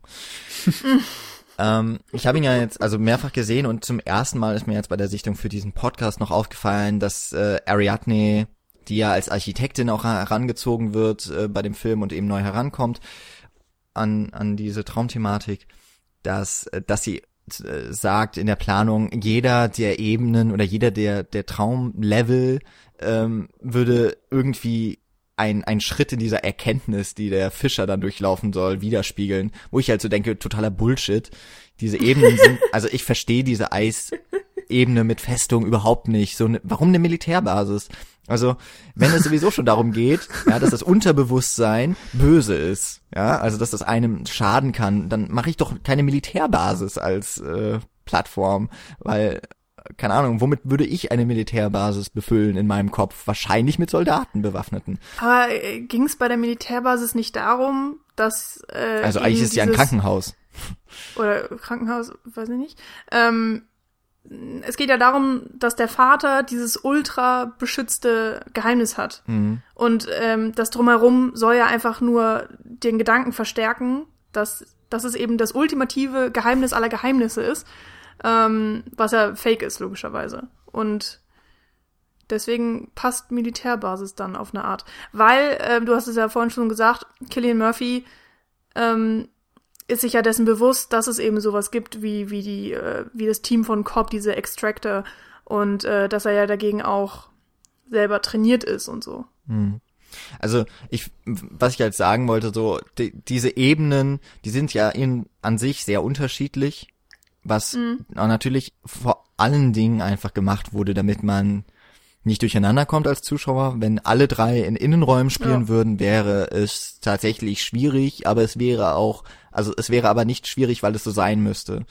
Also die Ebenen, ähm, die, die Setgestaltung, die ist einfach auch in dem Sinne sehr funktional. Und ich glaube, da habe ich einfach so die Probleme, dass so ja mit der Stadt verstehe ich noch so als als Traum auch irgendwie, aber das mit dieser Eiswelt, das habe ich noch nie verstanden. Das hat mich schon von Anfang an irgendwie gestört. Sie, die passt mir überhaupt nicht so in, in das Bild von, okay, das soll jetzt ein Traum sein. Obwohl zu dem Zeitpunkt ja selbst Fischer mit eingeweiht ist, okay, er wird jetzt träumen. Ähm, das einmal dahingestellt. Wer, fand ich wer ein war denn da komisch. noch der Architekt? Ja, immer Ariadne. Das habe ich, Hm, also echt? so richtig verstanden habe ich, ja. Ja. also es gibt wohl, also sie hat wohl alles entworfen, aber es sind immer andere Personen, die träumen. Ja, genau, das meine ich. Also wer Genau, träumt und- da? Äh, ich glaube, das ist es. Äh, ach nee, das ist dann ja der Eames, ne? Glaube ich. Also es ist nicht so ganz klar, aber ich glaube, Eames träumt dann. Ich überlege also gerade, ob er da- quasi. Also wann träumt denn Fischer selbst? Ja, das ist ist halt die nicht- Frage. ist es ist jetzt am Ende? Ja, eigentlich ja, oder? Ja, ich weiß Also, es ehrlich gesagt nicht. Oder, ist es ganz das am dann Anfang? innerhalb der Schneewelt dann die Hm. Äh, oh Gott, wie war denn das? Aber also es ist ja auf jeden Kann Fall ich immer irgendwie sein Unterbewusstsein, das sich gegen sie Ja. wendet, oder? Cops oder Fischers. Nee, Fischers. Cops äh, kann sich nur irgendwie immer mit Maul halt reinmischen. Ja. Nee, ich überlege nur gerade, ob das insofern Sinn ergibt, dass ähm, Fischer natürlich trainiert ist, dieses Mhm. Geheimnis oder, oder die Leute nicht an sein Unterbewusstsein heranzulassen und dadurch quasi unterbewusst dann eine schwer einnehmbare Militärbasis entwirft. Nee, weißt aber ich, also dass er da ist ja irgendwie schon- einen Einfluss drauf hat, aber Mhm. ich, äh, keine Ahnung, ich suche jetzt gerade selbst nach Erklärung. Okay. Also so wie ich es verstanden habe, ähm, dadurch, dass ja auch ihm so einen ähm, Geheimgang quasi reingebaut hat, also ist alle Mhm. alle ähm, Traumlevels sind ja Labyrinthe. Ist, ist das wirklich die Mehrzahl? Äh, sind Irrgärten. Ja. Und ähm, Irrgärten sind nicht gleich Labyrinthe, aber. Ja, okay. Aber ähm, der, es sind Rätsel, so. Und Eames hat ja ähm, wahrscheinlich in jedem Level, aber es wird dann eben nur bei dieser Eiswelt gebraucht, diesen diesen Schacht, diesen Luftschacht ähm, mit ähm, reingeworfen, damit es einen kürzeren Weg gibt. Ja, ähm, ist also deswegen glaube ich, dass das alles schon vorweg geplant war. Das mm, ist auch so etwas, das muss man halt irgendwie akzeptieren. Der Träumer befüllt immer nur das vorgesetzte ähm, Szenario mit seinem Unterbewusstsein und so Details quasi. Aber ja, ich komme da auch durcheinander, wer wann dann wirklich sein Unterbewusstsein äh, irgendwie. ist ja auch nicht so Leute setzt. 100% wichtig, oder? Das ist richtig. Ja. Ja, genau. Also ich meine, Das ich bin mir sogar sicher, dass äh, wenn wir jetzt nochmal den Film reingucken würden, ähm, dass es irgendwie sogar Sinn ergibt, weil ich nämlich Nolan das zutraue, dass er da so eine gewisse Logik reinbringt. Mhm. Ähm, ja, aber im Endeffekt finde ich es vollkommen vernachlässigbar. Vernachlässigt, Ja, ist es auch. Es ist jetzt nur eben in Anbetracht der Frage, Mhm. wer diese Eiswelt und den Bunker da Mhm. entworfen hat, vielleicht ganz Mhm. interessant gewesen. Ansonsten sehe ich da jetzt auch nicht gerade das Wichtige an diesem Film. Lassen wir, lassen wir das mal dahingestellt. Ich würde gerade gerne auf etwas noch zurückgehen, was mich hier auch äh, eben gesagt hat. Sie hat nämlich von einem emotionalen Vater-Sohn-Moment gesprochen. Und ich glaube, wenn wir jetzt auf emotional eingehen, kommen wir zu einem nächsten großen Kritikpunkt, den ich bei Nolan habe. Und wir kommen auch, glaube ich, von dem Begriff weg von diesem Hauptstrang der Handlung hin zu dem zweiten oder zu dem großen Nebenstrang, dann nämlich äh, Dom Cobbs Vergangenheit mit Maul war das mit emotional, so wie ich es jetzt auch äh, gemeint habe rauszuhören, so mit Anführungszeichen? Ähm, von dir glaub, versehen, ist- Michi, oder meintest du das ernst? Es ist für die Figur ein emotionaler Moment. Also der, wir reden jetzt noch kurz über den Vater-Sohn-Moment. Genau, oder welchen genau. meint- äh, Ja, das war schon einigermaßen mit Anführungszeichen, ähm, weil mir Killian Murphy halt auch ziemlich egal ist. Also ich meine, der ist ja auch ähm, allen anderen Figuren im Film ist dieser Typ ja auch egal, weil sie nur an das blöde Geheimnis, ne Quatsch, andersrum, weil sie ja nur ihm den Gedanken einpflanzen wollen und das ist ihre Mission und da sind sie eben hinterher und ähm, die Figur von Killian Murphy, also Fischer, ist ja auch so entworfen, dass es dir, dass er dir als Zuschauer egal ist, weil ansonsten hättest du ja Mitleid mit ihm und das würde ihn dann zur sympathischen Figur machen. Das wollen wir aber überhaupt nicht, weil wir wollen ja weiter, dass Cobb und sein Team die sympathischen Figuren innerhalb der Geschichte bleiben, damit wir ja dem für den Gangster sind. Wir sind ja dafür, dass die Mission erfolgreich ist und nicht darf, wir sind ja nicht dafür, dass Killian Murphy in Ruhe gelassen wird von den bösen, bösen Gangstern. Ähm, das ist alles, ähm, was? Würde ich widersprechen. Ja? Ich, ja, also erstmal klar, also wir sprechen hier immer auch von Gangstern, aber es wird ja nie wirklich so richtig thematisiert, dass das jetzt böse Menschen sind. Also das ist ja schon mal ganz wichtig, ähm, dass, dass wir es zwar schon mit Kriminellen zu tun haben, aber es gibt ja keine richtige, also es gibt ja keine Polizei oder sowas, die hinter ihnen her ist. Also die sehen wir nie, sondern nur ja, das stimmt, aber es ist ja doch sogar auch so, dass aufgrund von Cops Vergangenheit er Ja. nicht mehr in die USA einreisen darf. Aber das hat ja nun nichts damit zu tun. Nee, das, genau. Da geht's ja nur um einen vermeintlichen Mord. Richtig. Äh, darüber, darauf kommen wir ja gleich noch zu sprechen. Was, Genau. äh, wo ich widersprechen würde mit der sympathischen Figur. Ich glaube, dass durchaus versucht wird, den ähm, Fischer, dass der uns sympathisch erscheint, weil in der ersten Szene, in der wir ihn sehen, ähm, ist ja er bei seinem Vater und der Vater ist halt ein Arschloch. Ja, ähm, der wirft hier noch das diese Kindheitserinnerung vom jungen Fischer auf den Boden und kümmert sich einen Scheiß drum, dass das äh, für deinen Sohn wichtig ist. Und anscheinend hat er auch nur irgendwas ja gesagt von wegen, ich bin enttäuscht von dir, ne? Disappointed war ja so ein, das letzte Wort, das irgendwie der Fischer von seinem Vater gehört hat. Also wird schon irgendwie gesagt, okay, das ist ein ganz schön armer Tropf, ja? Hm, Würde ich gar nicht mal sagen. Das ist ja einfach nur alles wichtig für den Moment in der Schneelandschaft. Nee, das ist das erste, was wir von ihm sehen. Also ich finde schon, dass da Ja. irgendwie so aufgebaut werden soll, okay, da ist halt wirklich, also das ist halt jemand, dem, also es ist halt irgendwie schade, wie so sein, wie die Beziehung auch so ist. Aber wo, glaube ich, das Problem ist, dass es nicht wirklich funktioniert als sympathische Figur, dass es so, so schem vom Schema F ist. Der Film macht ja sogar einen Witz darüber, wie ich finde. Ähm, es geht um Träume und natürlich geht ein Film über Träume nicht, ohne irgendwie auf Freud einzugehen. Äh, als nämlich ja besprochen wird, wie wird denn jetzt dieser Fischer, dieses Imperium, worum es ja geht, wie kann er das auflösen? Sagt ja der Eames, ja, das einfachste, Probleme in der Beziehung mit dem Vater. Ja, also wenn man nicht den Penis nimmt, wenn man auf Freud geht, dann ist es immer der Vater, der an irgendwas schuld ist. Ja? Und das, Ich dachte immer, es wäre die Mutter. nee, es ist doch Vater.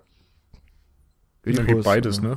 Ja, irgendwie ist immer beides drin. Die Eltern sind auf jeden Fall auch immer schuld. Also Ja. bei Ödipus ist es die Mutter, ansonsten äh, die ganzen Frauen haben Vaterkomplexe. Hm?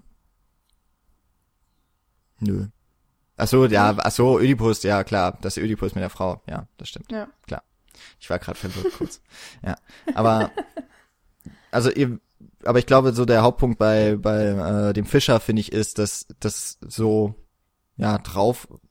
Na, es ist einfach zu häufig schon gesehen. Ich glaube, dass der Film da zu sehr irgendwie mit ähm, bekannten Motiven spielt, dass ich so denke, okay, ich hab's halt durchschaut, so. Das, das finde ich nicht emotional und auch am Ende nicht dann eben mit diesem, weil dann ja auch dieser, was ist denn das überhaupt, dieser,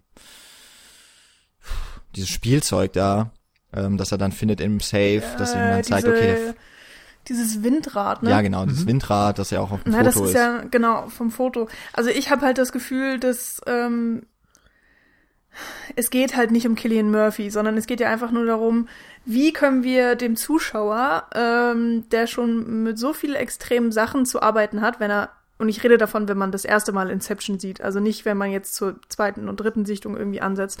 Ähm, da hat man als Zuschauer schon echt einiges zu verarbeiten und man kann jetzt nicht jedes tiefenpsychologische Fass aufmachen ähm, und sich eine ultralange Story ausdenken, wie man letzten Endes diese Inception durchführt. Und deswegen kommt man eben mit dieser 0815 ähm, Kistenpsychologie, damit einfach relativ schnell klar wird, ah, okay, hier, da, der Vater vergibt ihm und sie haben diesen Bonding-Moment und dadurch ist die Inception erfolgreich. Das kann man auch wirklich als Schwäche ähm, ankreiden. Ähm, ich habe halt das Gefühl, wenn man da jetzt noch mehr Augenmerk draufgelegt hätte, dann hätte man vielleicht auch den Film an sich ein bisschen anders umschreiben müssen. Aber im Endeffekt, es geht ja nicht um Killian Murphy und seinen Vater, sondern es geht um Cobb und, mhm. und die Mission. Ja, okay. Ja, er wird schon, also die, diese Figur wird auch nur instrumentalisiert. Ja. ja. Ja, da können wir ja, glaube ich, auch zu, außer natürlich Nils möchte noch was dazu anmerken, aber ansonsten könnten wir dann zu Cops können wir direkt machen. Figur gehen, weil ähm, ja, er tut das alles ja, um zu seinen Kindern zurückzukommen, von denen wir sehr lange nicht wissen, was da eigentlich los war. Wo dann auch noch mal, ich wollte ja auch irgendwann mal über dieses strukturelle Problem mit diesem Film, das ich habe, zu sprechen kommen. ähm, das komm, kann ich jetzt vielleicht gerade so mal vorwegschicken. Ähm, denn neben diesen ganzen Regeln, die die Traumwelten aufwerfen, die, glaube ich, so nach ungefähr einer Stunde Filmlaufzeit alle mal behandelt wurden, äh, da habe ich zumindest mal so kurz geguckt, wie weit ist denn der Film jetzt? Ich wollte das einfach nochmal auch in der Zahl für mich so wissen. Also etwa eine Stunde braucht der Film, um seine Regeln darzulegen. Nicht alle, da kommen noch einige mhm. später. Aber da nur das kurz ich, gesagt, ähm, der Film geht ja zwei Stunden 28. Also ja. hat auch ein bisschen Überlänge. Ja, auch. Aber, also, ich finde nicht, dass der Film zu lang ist. Schon mal. ist ja auch eh Nö. immer so ein blödes, ne? Kriterium. Also der ist schon ganz gut gefüllt. Ähm, aber er hat eine sehr lange Exposition erstmal, die sich nur darauf fixiert. Dann ist der Film aber ja irgendwie auch noch so ein bisschen Charakterdrama. Also neben all diesem, was wir vorhin aufgezählt haben, also so ziemlich jegliches Genre außer Comedy wahrscheinlich und Horror, ähm, dass der Film da irgendwie vereint, hat er ja auch noch das Charakterdrama in sich, das dann noch einmal eine Exposition nämlich verlangt, die immer stückweise kommt und ich glaube so nach ungefähr zwei Stunden erst so richtig aufgelöst äh, ist dann so richtig erst enthüllt, was mit Maul und ähm, Leonardo DiCaprio passiert ist, also äh, mit dem Cop. Also ich eher nach einer Stunde 40 Minuten, glaube ich, kommt dann noch diese Erinnerungstraumwelt von Cop, in die Ariadne mit reinkommt. Und es ist halt, es dauert mir einfach zu lange. Also ein Film, der von einer Exposition in die nächste rattert, finde ich, ist irgendwie ein bisschen schlecht durchgeplant. Also es ist nicht so schlimm wie in The Last Airbender von M. Night Shyamalan, in dem alle 20 Minuten eine neue Exposition kommt. Bis der Film zu Ende ist, ist die Exposition nicht fertig. Ist hier nicht ganz so schlimm, aber äh, der Film braucht meiner Meinung nach zu lange, um alles, was er zu erzählen zu müssen scheint oder meint, alles zu etablieren, um am Ende dann zu einem Payoff zu kommen, der, glaube ich, auch deswegen bei mir zumindest nicht so die Wirkung entfalten konnte, wie es vielleicht mal von Nolan angelegt war in seinem Drehbuch.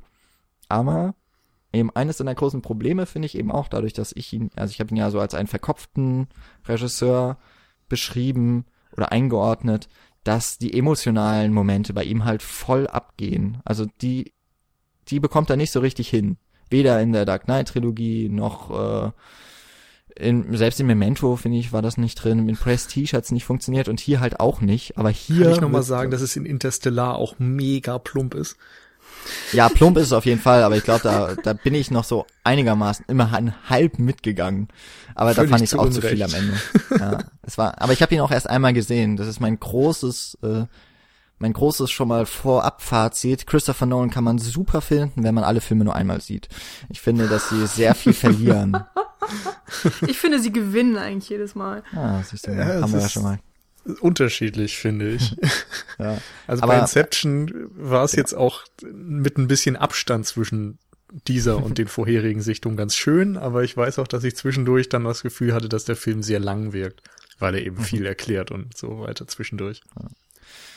Gut, kommen wir zu diesem emotionalen. Also Maul ist die Ex-Frau von Dom mhm. Cobb und taucht immer wieder durch sein Unterbewusstsein in die Träume auch mit auf.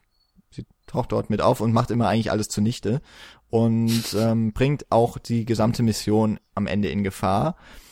Und es läuft ja dann auf den großen Moment aus. Also das Drama von Cobb ist ja, dass seine Frau sich umgebracht hat und er sich und er sich ja, schuldig fühlt für ihren Tod.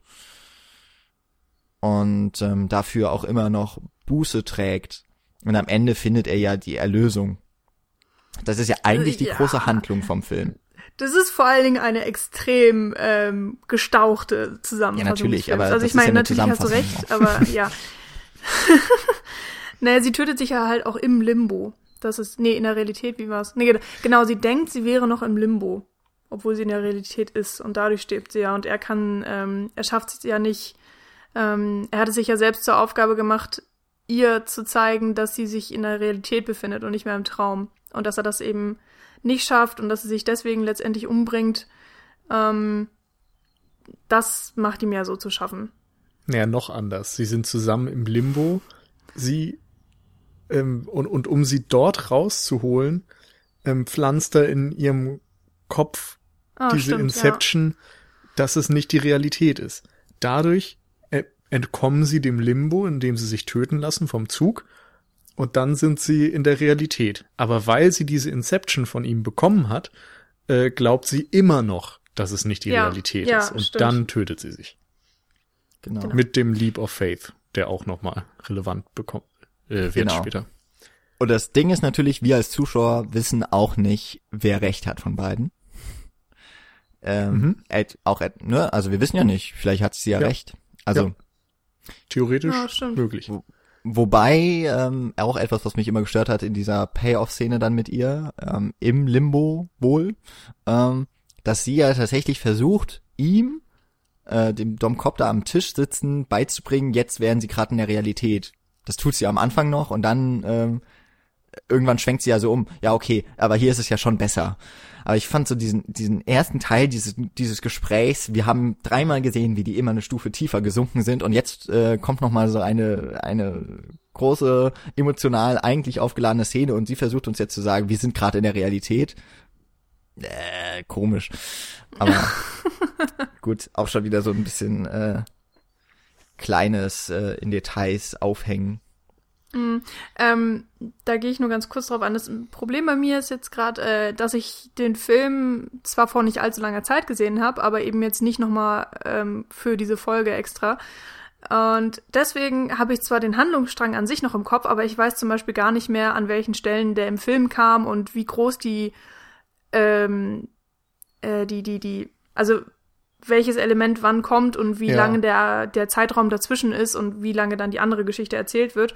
Und deswegen habe ich tatsächlich die Geschichte mit Maul und ähm, Cobb relativ äh, positiv noch in Erinnerung, weil ich die Geschichte irgendwie an sich selbst mochte und ich fand es irgendwie auch ganz nett, dass man da so eine persönliche Ebene noch mit reinbringt. Also, dass es nicht nur um das Geschäft geht, nicht nur um den Job, der und der, der Heiß, der durchgeführt werden soll, sondern dass ja dieses ganze äh, Traumgeschäft noch auch persönliche Auswirkungen haben kann oder eben Ja, es- Auswirkungen auf das Es geht ja in Leben. erster Linie mal darum, dass Cobb eine Motivation bekommt von Anfang an.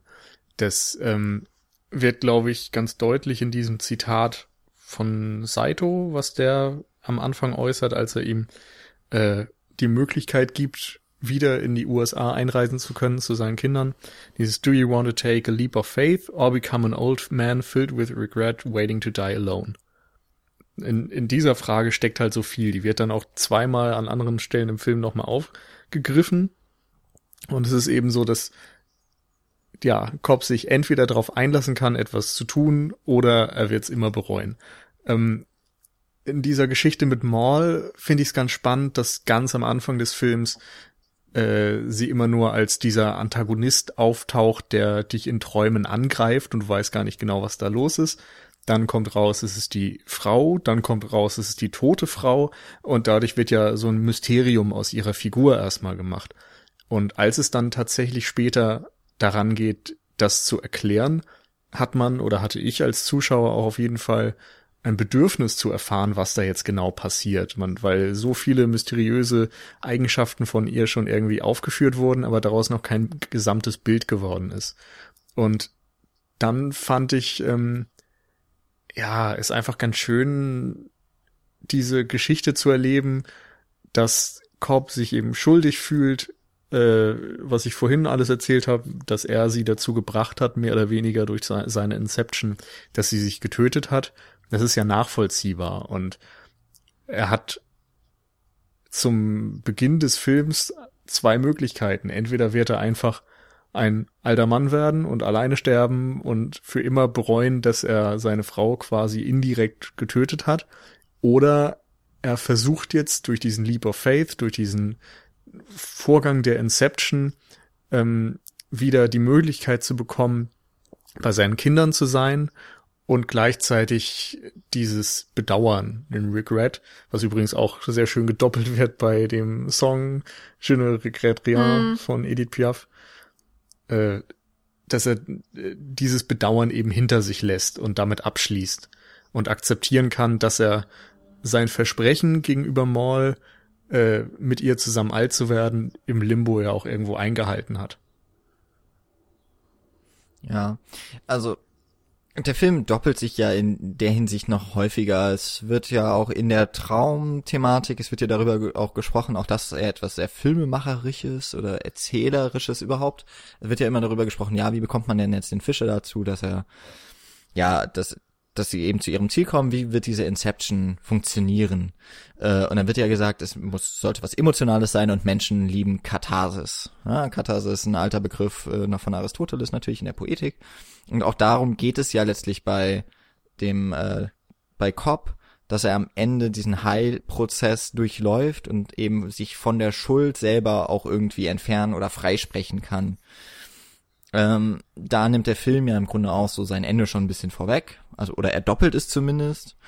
Und ja, da ist dann so ein bisschen das Problem, ja, in dem Moment bin ich als Zuschauer zumindest so derjenige und sage, ja, gut, Katharsis hin oder her.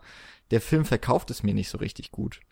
Ich finde, dass zu lange vielleicht auch aus Maul so ein Geheimnis gemacht wird, dass diese Auflösung am Ende und eben dieser diese finale Gegenüberstellung, sie ist ja auch, sie ist ja schon irgendwie auch so eine Art von Bösewicht. Sie ist ja auch nur eine Projektion, sie ist ja nur das, die Ausgeburt des Unterbewusstseins von äh, Cobbs Charakter oder Figur. Und das wird für mich dann nicht zu diesem emotionalen Moment, der es werden sollte, im Falle eben, dass man diesen Film auch als ein Charakterdrama eben sieht. Und ich finde schon, dass diese Elemente vor allem äh, oder ziemlich deutlich vorhanden sind.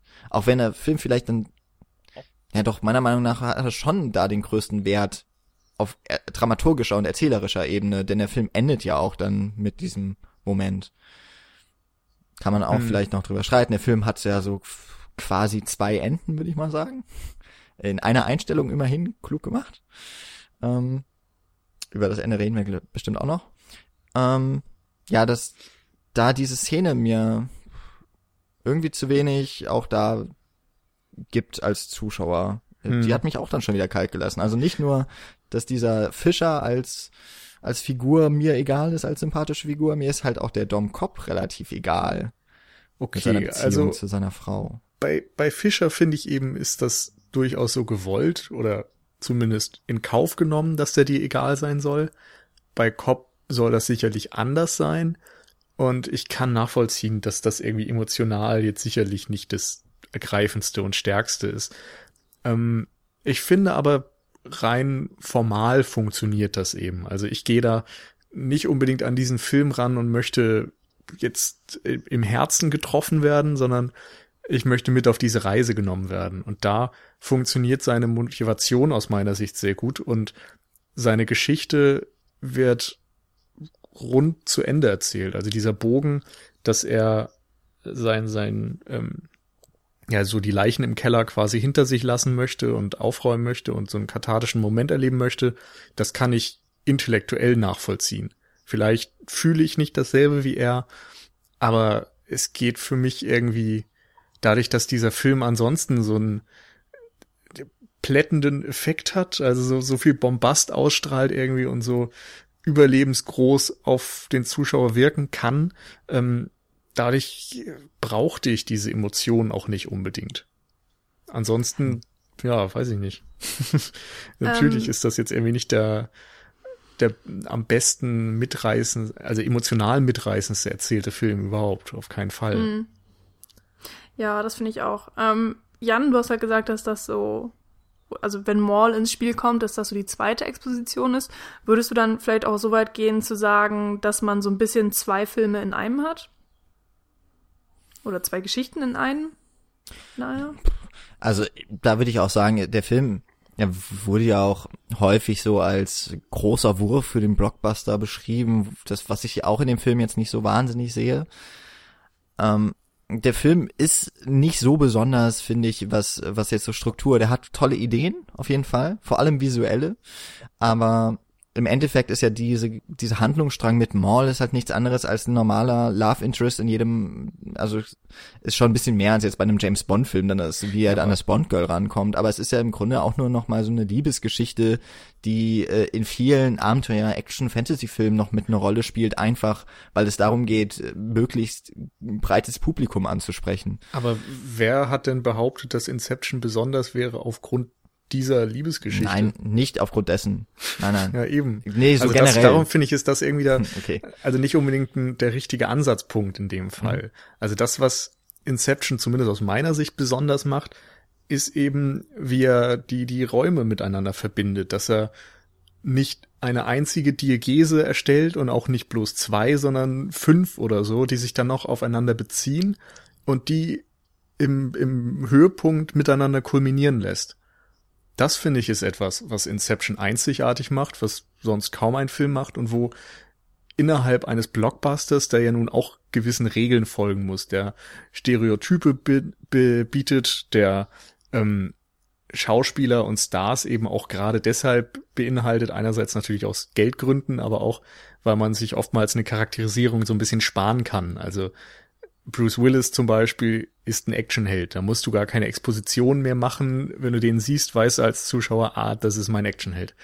Und dass er mit solchen ganz einfachen Systemen arbeitet, das ist ja erstmal typisch für einen Blockbuster.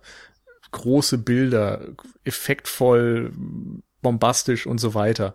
Das ist alles, was ein Blockbuster sein muss und auch immer ist. Mhm. Zumindest, wenn er gut gelingen soll.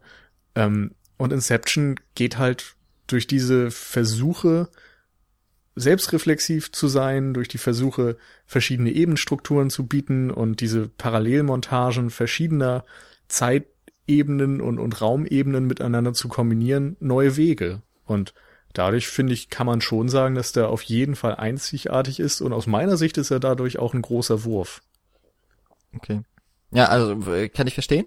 Ähm, jetzt sind wir so ein bisschen, äh, bin ich ja auch selbst mit dran schuld, an Michis Frage so ein bisschen äh, vorweggeschraubt. Das ist okay. Also ich, ich sehe, ich finde jetzt nicht, oder sagen wir mal so, man hätte einen Film machen können ähm, über den, den ähm, sich selbst beschuldigenden äh, Witwen, ja, der seine Frau in den Selbstmord getrieben hat.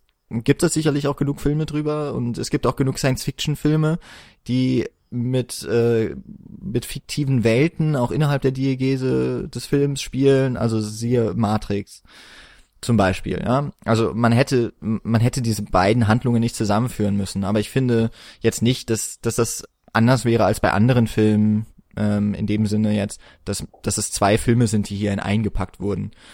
Ich finde aber, dass ähm, eben dieser dieser emotionale Moment oder diese emotionale Geschichte nicht so konsequent erzählt wird, wie das, was Nils jetzt äh, auch so bezeichnet hat als, als großen Wurf, ähm, eben diese besondere Verbindung von, von Raum und Zeit und verschiedenen Welten und auch die Abstimmung. Das ist für mich etwas, was ich jetzt so strukturell auch gar nicht also ich finde es als Gedankenkonstrukt ist es was sehr Tolles. Ich finde jetzt aber, dass es den Film nicht so besonders macht, abgesehen eben von so visuellen Ideen. Also ich ähm, finde es jetzt auch nicht so krass besonders. Ich finde es mhm. in sich, also es, es geht vor allem auf. Das ist ja schon mal etwas, was man sagen muss, ist für einen Blockbuster schon mal ziemlich gut. Auf jeden Fall. Also es ist ein durchdachter Film. Das sind viele Filme, die sehr viel Geld einspielen, einfach auch nicht unbedingt. Das stimmt wohl, ne? leider. Ja, also insofern kann man sagen, also das wäre ein Lob, so dass man den Film auf jeden Fall aussprechen kann. Wobei ich immer noch so ein Problem habe, dass, ähm, um euch jetzt auch noch mal so eine Frage gerade zu stellen, wie kommen eigentlich, wie kommt diese Truppe aus der ersten Traumebene zurück ins Flugzeug?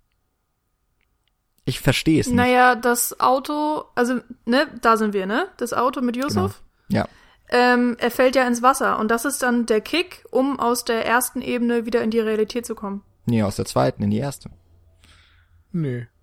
Aber ist es nicht auch gleichzeitig die von der ersten in die Nee, Realität? also der, der Kick wird ja das allererste Mal in der ersten, also in der Expositionsszene, ne, mit Saito, ähm, wo sie versuchen, Saito aus, äh, zu, Mhm. zu bestehlen. Da wird ja der Kick eigentlich auch ähm, etabliert, nämlich, dass man dieses Fallgefühl in einer Ebene hat, dass man aus, dass man erwacht.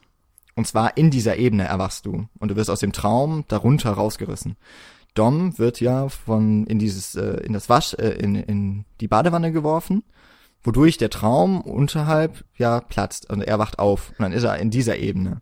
Also du meinst, dass im Flugzeug ein Kick stattfinden im- müsste. Genau, im entweder müsste im Flugzeug ein Kick stattfinden oder es wird ja ausgespart im Film. Oder sie haben tatsächlich noch das, was ja so in etwa übrig wäre von der Zeit, ne, äh, das Sedativum wirkt ja in der ersten Traumebene eine Woche, haben sie irgendwie noch äh, sechseinhalb Tage in dieser Ebene verbringen können, was was ja möglich wäre. Und das Unterbewusstsein vom äh, Dingens vom Fischer hätte sie halt nicht mehr angegriffen. Ist auch nur eine ganz, ist auch wieder nur eine Kleinigkeit. Habe ich mich aber immer gefragt, wie sie da aufgewacht sind. das ist mir tatsächlich Also man, man könnte halt sagen, wenn man stirbt, dann wacht man ja wieder auf. Und wenn der Ja, jetzt, aber da ja nicht. Nee, Weil, genau. ja, weil sie ja sediert sind. Also sie haben ja dieses ganz, ähm, dieses besondere Mittel vom Yusuf, weshalb er ja überhaupt dabei ja, ist, stimmt. ne, das so stabil ist. Aber ist ja auch im Endeffekt, also ich, Oh, ich gar glaub, nicht ich weiß es. Durch, ja? Ist es nicht einfach die Landung des Flugzeugs? Aber das wäre ja, das sind ja diese zehn Stunden, ja die ja dann eine Woche entsprechen. Ja, genau. Aber dann wären sie also eine Woche lang im dieser ersten Traumebene noch geblieben. Ja, oder die Zeit, die wir mit Yusuf sehen, ist doch länger, als wir denken. Naja, Nee, wie lange will er denn Auto fahren, ne? Ganz lang. Das Er ist ja ein fährt Traum, richtig, richtig ja nicht- lang Auto. nee, keine Ahnung. Also ich Also das Oder- ist könnte mir jetzt auch Hm. nur irgendwas zusammenreiben, so dass dadurch, dass die Kicks zusammen so stark sind, dass sie dann halt doch aufwachen oder sonst was. Aber das, Das ist ist wahrscheinlich wirklich denken, was, was im Film einfach nicht erklärt wird. ja. Also im Film ist es ja tatsächlich so, sie wachen auf und in dem Moment kommt ja auch die Stewardess und sagt so, ja, wir sind hier gleich da und Boarding Pass und tralala. stimmt. Und Ja. Aber dann ist tatsächlich diese Information, dass sie da irgendwie noch sechseinhalb Tage in der Welt verbringen müssen, so ein bisschen holprig. Weil ja, dann müsste es Aber- irgendwie sechs Tage oder so gedauert haben, bis die äh, dieses provisorische Versteck von Yusuf und dem Auto da gefunden hätten, Hm. bevor er dann losfährt. Und das ist ja irgendwie auch alles so ein bisschen Hanebüchen dann. Also Macht aber ganz nichts. klar künstlerische Freiheit dann in dem Fall. Das, okay, lasse ich in dem Fall durchgehen. Ich möchte aber auf jeden Fall noch übers Ende sprechen, ja. weil ich habe ein ganz großes Problem mit diesem Ende, weil äh, ich glaube, dass sich Christopher Nolan da einen großen Spaß erlaubt Ja. hat. hat er. Und das nehme ich ihm sehr übel. Hm, Nee, finde ich nicht. Okay. Also Ähm, ganz so einfach wir ist es, glaube ich, nicht. was wollen sag wir erst zuerst hören? Mein, mein, mein nee, mach, mach du erst, du hast angefangen. Gut. Also ich rede wirklich von dieser letzten Einstellung, ähm, die ja von Leonardo DiCaprio, der raus zu seinen Kindern geht, ne? Diese Szene, die auch häufig schon im Film vorher immer eingeblendet war, aber dieses Mal drehen sich die Kinder um, er sieht sie und läuft zu ihnen. Und er hat ja vorher seinen Kreisel als Totem, um zu überprüfen, ob er jetzt in der Realität ist. Ähm, Na, das ist Mauls Kreisel. Ja. Ja, aber auch ist- seiner. Genau. Nein, Später Darüber- okay. ist es seiner. es ist nicht sein Totem. Das, das ist ja noch mal eine Diskussion, auf die kommen wir vielleicht dann noch ganz kurz gleich. Ähm, mein Problem ist jetzt, ähm, der Film endet damit, dass er seine Katharsis durchlaufen hat. Er hat ist auch offensichtlich, also er kann wieder einreisen. Er ist zurück bei seiner Familie. Und dann kommt dieses dieser Bildausschnitt äh, dann vom Kreisel, der ja nicht aufhört, sich zu drehen bis zum Ende des Films ähm, wo der Film es offen lässt, so ein bisschen Schrödingers Katze mäßig, ne? Er ist jetzt umgefallen oder nicht. ähm, was meiner Meinung nach ähm, einfach nur heißt, ihm ist das jetzt egal, ob er in der Realität ist oder träumt. Er hat einfach, er, ihm geht's nur darum, er möchte wieder seine Kinder sehen.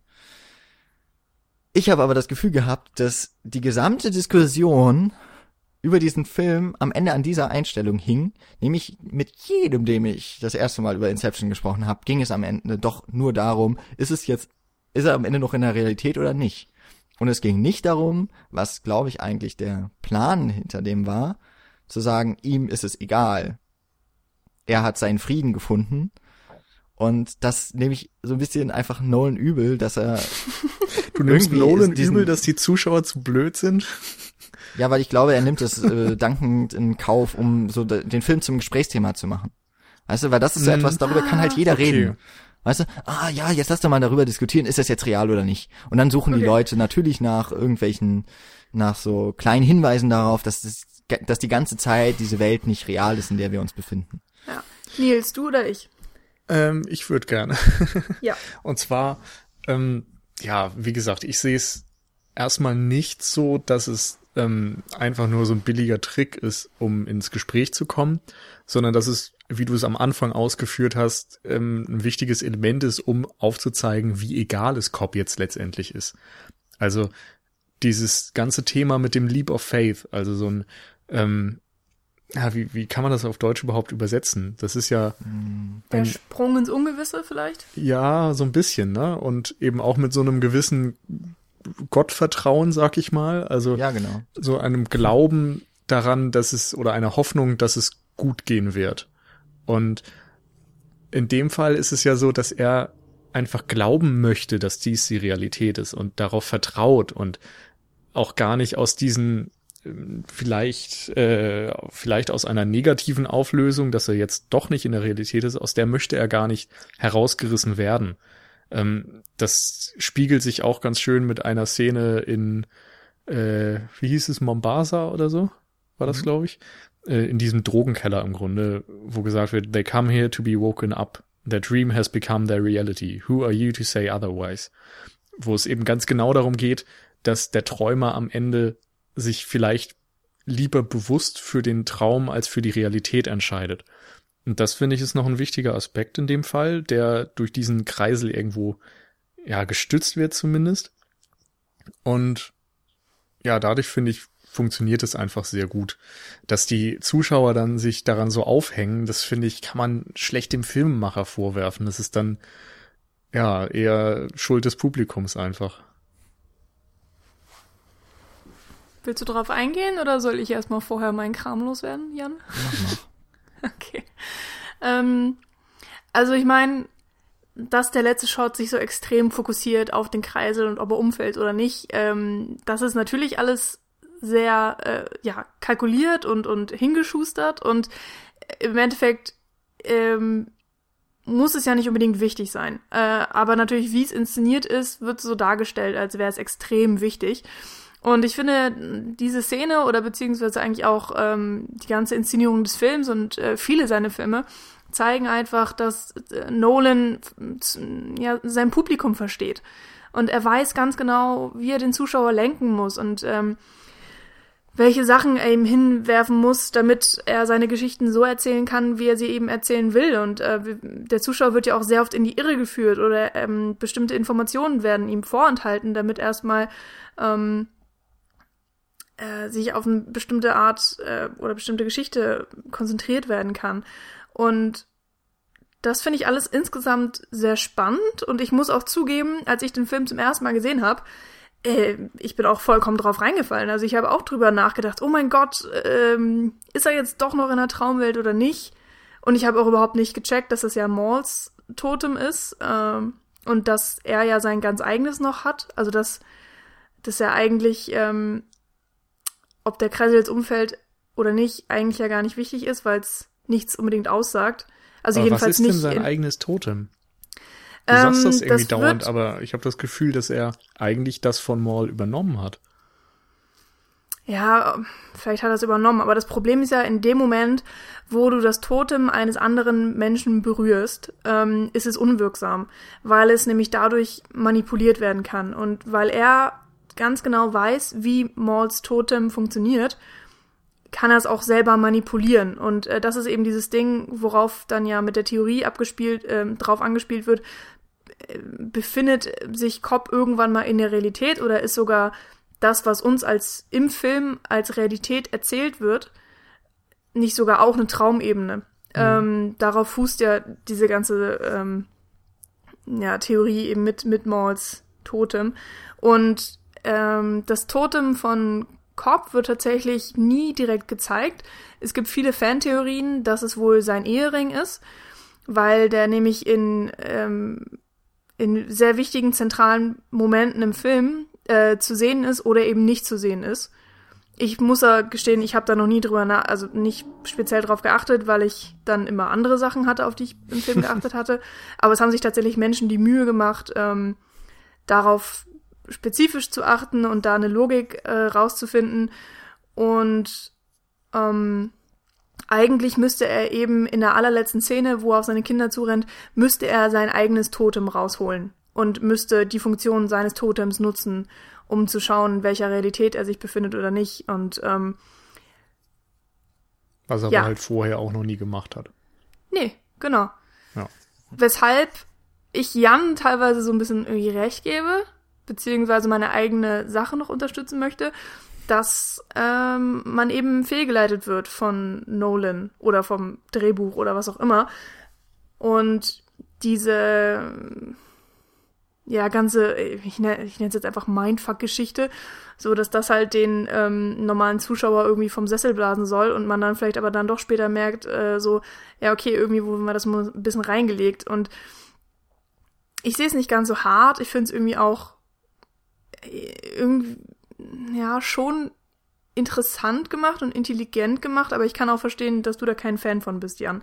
Aber ich sehe es nicht unbedingt so, dass er das extrem kalkuliert hat, damit man am Ende des Films was hat, wo man sich dann die Mäuler drüber zerreißen kann, weil ich finde, der Film an sich gibt sowieso schon genug her. Und das Ding mit dem Kreisel am Ende ist halt wirklich noch mal so so ein Ding on top, aber ich finde, da wiederholt ich, einfach nur Fragen, die schon die ganze Zeit da waren. Also die Frage dieser ja. Realität, was ist Realität, was ist Traum, wie kann man es unterscheiden, die besteht ja ja nicht erst am Ende, sondern die besteht den ganzen Film über und wird dann nur noch mal zur zentralen Frage erhoben. Und dass das eben nicht beantwortet wird, sondern in der Schwebe gelassen wird, ist jetzt auch eine Konvention, die es häufiger gibt.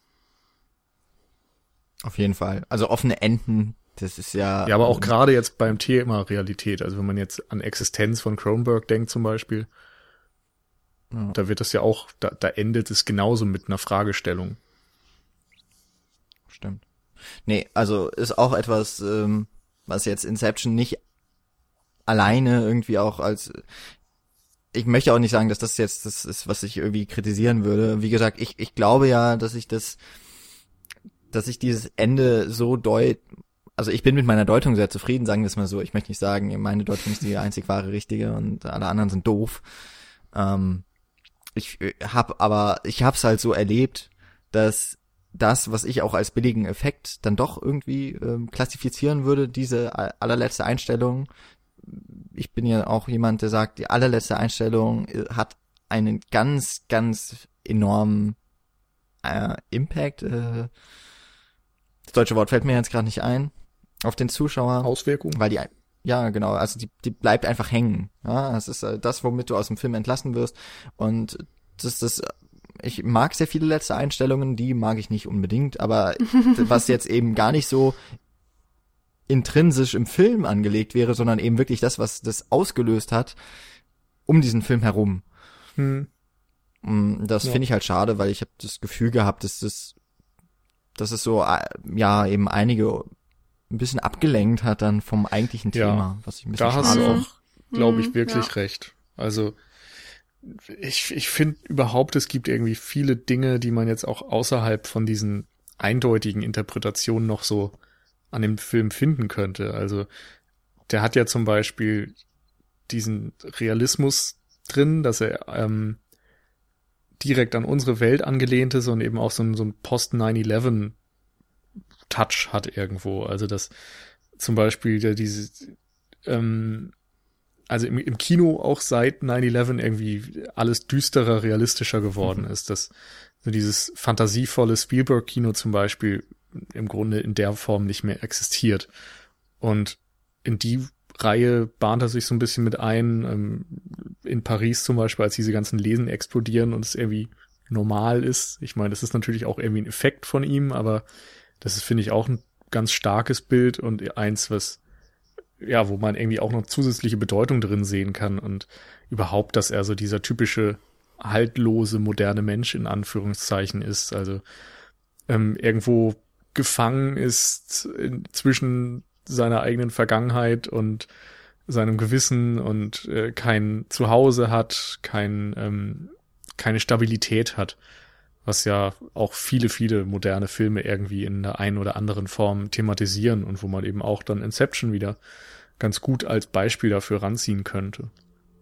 Und ich finde vor allem auch verschiedene Dinge noch ganz interessant, ähm, die in Zusammenhang damit stehen, dass ähm, bei seinem Charakter, also bei Cobb, selbst noch eine Inception in Anführungszeichen vorgenommen wird, dass dieses Leap of Faith, was Saito ihm einpflanzt, irgendwie auch im Verlauf des Films immer deutlicher wird, so dass er am Ende sich eben auch dafür entscheidet für seine Kinder, was er irgendwie ja vorher in der Zeit vor der Filmhandlung offensichtlich nicht getan hat, sondern sich eher damit abgefunden hat, dieser verbitterte alte Mann zu werden. Und da gibt es auch irgendwie verschiedene Punkte, wo man sagen könnte, dass diese ähm, Reise in die Träume und in das Unterbewusstsein anderer Leute gleichzeitig eine Reise ins Unterbewusstsein von Cobb ist und ihm diese Inception eingepflanzt wird, dass er wieder mit seinen Kindern zusammen mhm. sein will und darauf vertrauen muss, unabhängig davon, ob es die Realität ist oder nicht. Ja, genau, die Theorie habe ich auch schon des Öfteren gehört. Also, dass es halt gar nicht wirklich darum geht, ähm, die Inception bei Fischer fortzuführen, sondern genau. dass es tatsächlich ähm, eigentlich die ganze Zeit wirklich nur um Cobb genau. geht und er sich selbst auch austrickst. Ariadne sagt das, glaube ich, auch, ne? Dieses As we're going deeper into Fisher, we're also going deeper into ja. you. Was genau. halt so, ja, eine von vielen, vielen Textzeilen ist, die man in viele Art und Weisen lesen kann. Und da finde ich es dann auch wieder deutlich, dass Nolan halt postmodern arbeitet und vieles doppelt kodiert, vieles irgendwie nochmal hinterfragen lässt und so. Und das sind, finde ich, dann auch die formalen, interessanten Aspekte, die den Film einfach wieder interessanter machen, als es vielleicht die, die, die emotionale Geschichte ist. Also um ja, nochmal zurückzukommen, vielleicht so auch auf dieses Geschichtenerzähler-Ding. Ich finde halt, Nolan ist nicht unbedingt ein Geschichtenerzähler, aber er ist jemand, der sich für ähm, die, die Mechanik des Geschichtenerzählens ganz doll interessiert. Und er macht eben dann, also er erzählt keine Geschichten, sondern er erzählt vom Geschichtenerzählen. Und das, finde ich, zeichnet viele seiner Filme aus und macht sie einzigartig und spannend. Das klingt ja schon so nach einer Art von Fazit. An, an dem kann ich auch ganz gut anschließen. Also ich habe ja ähm, Nolan als jemanden beschrieben, ich habe das Wort entmystifizieren genutzt, wo ich nach wie vor sagen würde, das passt irgendwie sehr gut zu, so, zu seinem Stil. Das hast du ja jetzt eigentlich auch gerade angesprochen. Es geht ihm nicht so sehr ums Geschichten zählen, sondern wie erzählen wir Geschichten? Und das ist ja auch eine sehr bedeutende und wichtige Frage. Und könnte, ich würde dir da zustimmen, das macht sein, sein bisheriges Schaffen, wenn man jetzt mal, ja, vielleicht die, na, wobei die Dark Knight Trilogie könnte man da auch noch mit unterfassen, aber vielleicht mit Abstrichen. Ähm, das ist schon etwas, was ihn so auch besonders macht, auch vor allem eben im großbudgetierten Kino im Blockbuster-Kino kann man ja mal schauen. Mit Dunkirk geht es ja, glaube ich, jetzt auch wirklich zum ersten Mal um eine historische Tatsache, die er dann im, mhm. in seinem nächsten Film behandelt. Und auch da ist natürlich wichtig, ne, wer schreibt Geschichten. Ich weiß nicht, ob es im Film Thema wird, aber wer, es gibt ja, ne, die ähm, Regel oder das, dieses, dieses Sprichwort, äh, die Geschichte schreiben die Sieger. Insofern vielleicht auch ganz interessant, was, was er da noch so verpackt, zusätzlich zum, zum wieder mal zu erwartenden Bombast im visuellen und, und auditiven. Ähm, für mich ist halt Inception jetzt nicht so der krass große Ausreißer gewesen im gesamten Blockbuster-Kino. Ich war auf jeden Fall damals im Kino super unterhalten und ich muss auch sagen, dass Inception doch einer der Filme ist, die mich auch nach wiederholter Sichtung immer noch unterhalten. Ähm, aber eben auch, finde ich, viele Sachen, die mir nicht so gut gefallen haben. Also mich stört zum Beispiel, dass, ich habe es erwähnt, ähm, dass diese emotionalen Momente, die meiner Meinung nach durchaus angelegt sind, einfach nicht funktionieren, weil sich Christopher Nolan, glaube ich, am Endeffekt zu wenig für seine Figuren interessiert und zu selten Charaktere ausbilden möchte. Das hat er bei Interstellar, glaube ich, noch am besten tatsächlich hinbekommen, tatsächlich Charaktere einfach nur dadurch, dass er sich schon beschränkt hat in der Wahl von äh, oder in der Besetzung auch einfach. Inception ist voll mit äh, mit Figuren, die irgendwie alle irgendwann mal reingeworfen werden und eben aber auch eher Funktionen ähm, Ende ähm, besetzen. Was ja nicht schlimm sein muss. Ich habe nur das Gefühl gehabt, dass, dass da ein anderes Potenzial noch drin steckt, das dann nicht abgerufen wird. Also äh, Stichwort Charakterdrama. Insofern ist Inception auf jeden Fall ein visuell sehr ansprechender Film, der ein paar sehr, sehr coole Szenen hat. Aber ja, für mich halt darüber hinaus nicht so viel mehr ist. Allein vielleicht eben noch das Produktions, dass so diese Produktionshintergründe finde ich ganz wichtig sind. Einfach, dass es ähm, durch den Erfolg der Dark Knight Filme, das war ja glaube ich zwischen Dark Knight und Dark Knight Rises dann mhm. der Film, dass einfach ähm, ein Studio einem Regisseur so ein großes Budget auch einfach gibt und es wagt, einen Film zu machen, der nicht darauf ausgelegt ist, eine Fortsetzung nach sich zu ziehen, der nicht auf Merchandise ausgerichtet ist, sondern einfach pures Kino ist. Und dafür steht halt auch Christopher Nolan irgendwie in all dieser, äh, jetzt auch in diesem ganzen Technikwahn, äh, größer, äh, wir haben 3D, äh, High Frame Rate, was andere Regisseure irgendwie mit antreibt, James Cameron ja im Moment auch besonders immer noch und da hat, hält er sich halt raus und da ist er auch mit Tarantino eben noch so einer, der analog so schätzt. Ist halt so schade, dass ich irgendwie mit den Filmen von den beiden, so die sie zuletzt gemacht habe, nicht mehr so viel anfangen kann. Aber immerhin, es sind dann eben doch Leute, die ganz wichtig sind auch für das Kino und gerade eben auch für den, fürs Blockbuster, auch wenn ich nicht mit allem zufrieden bin, äh, hm. ist immerhin noch ein guter Film geworden. Und er hat eine Handschrift. Ne? Also ja, Nolan, da, man kann ihn genau. scheiße finden, aber er hat eine Handschrift. Ja, wenigstens findet man dann alle scheiße. genau. Also ich würde auch sagen, dass er tatsächlich so aus den letzten 10, 20 Jahren einer der, der großen Filmemacher eben ist. Und ähm, Januar hat es die tollen Bilder angesprochen, beziehungsweise eben auch die, ähm, den Hang zum Celluloid. Und da muss man nochmal einhaken, ähm, der Kameraführer war tatsächlich Wally Pfister. Ähm, und jetzt brauche ich eure äh, Schlauheit, um mir zu sagen, wo der schon über was gemacht hat. Ah, ja, auch die ganzen Batman-Filme. ja. Nur Nolan? Prestige. Ja, und Transcendence. Genau. Das Regiedebüt. Moneyball. Ah ja. Okay. Ja, und, ja, und eigentlich, glaube ich, äh, hat er auch jetzt gar nicht so den hervorragendsten Ruf, oder? Also bei Interstellar hat er heute, wann heute mal, glaube ich, übernommen. Und irgendwie meinte die Presse durch die Bank, der sieht ja viel geiler aus als alle anderen Nolan-Filme vorher. Mhm. Ja, also auch ein unfairer Vergleich, weil ich meine, alles spielt irgendwie so im, im, in der dreckigen realen Welt und dann hast du halt diesen einen Film, ja. der im wunderschönen Weltall spielt. Das ist schon ein bisschen fies. Aber, Ach, keine Ahnung. Ja, egal. Ich finde jetzt bei mal, Nolan ähm, einfach auch die, die Bilder nicht am stärksten, sondern eher die Ideen und Set-Pieces, die dahinter stehen. Ja, ja, aber ich finde vor allen Dingen Inception ist nochmal einer der schöner anzusehenden Filme von ihm, weil da ja eben auch ähm, mit dem Bild sehr viel gespielt wird. Also ne, wir haben ja schon die Hotelszene erwähnt und dann nochmal ähm, innerhalb des Traums, wenn wenn alles explodiert. Ja, aber das oder meine auch, ich eben, das sind so die, die Set Pieces. Also das sind die, so. die Ideen, die dahinter stecken, weil halt was weiß ich, Paris mhm. irgendwie die, die Häuser oben drauf gelegt werden und so. Diese Idee ist geil und das sieht auch cool aus, aber mhm. das ist ja in dem Fall nicht in erster Linie vielleicht der Verdienst von Wally Pfister. Ja, okay, da hast du natürlich recht. Auf eine andere ähm, Besetzung muss ich noch eingehen, die haben wir bisher sträflich vernachlässigt, und zwar ist die Musik von Hans Zimmer.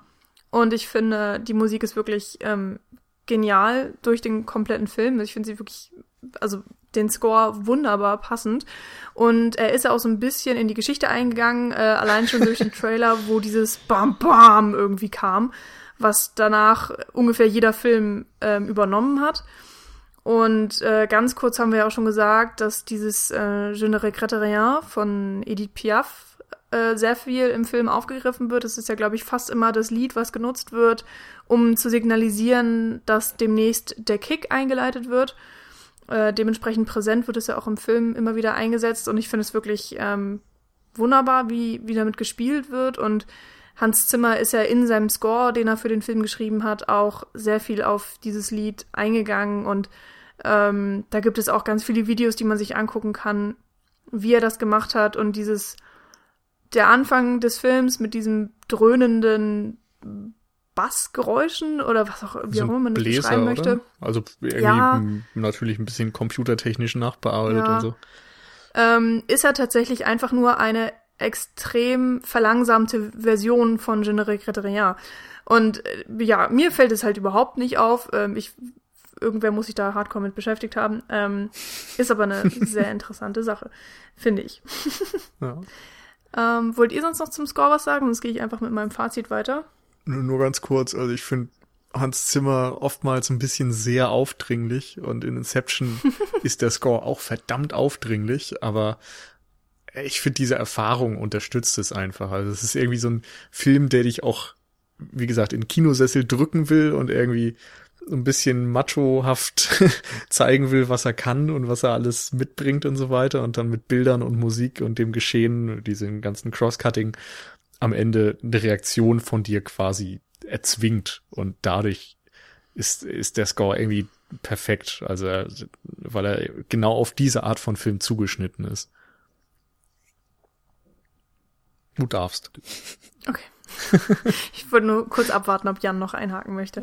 Ähm, nee, ansonsten, ich meine, ähm, ich habe es, glaube ich, schon einigermaßen deutlich gemacht, dass ich den Film, also ich mag einfach Inception und generell mag ich auch einfach Nolan, beziehungsweise ihn als Regisseur mit seinen Ideen und ähm, bin dadurch, dass ich eben subjektiv sehr ihm verleitet bin, auch ähm, gerne mal bereit, ein Auge zuzudrücken, wenn irgendwelche Sachen dann doch nicht so ganz stimmen. Das hatte ich auch vorher schon gesagt.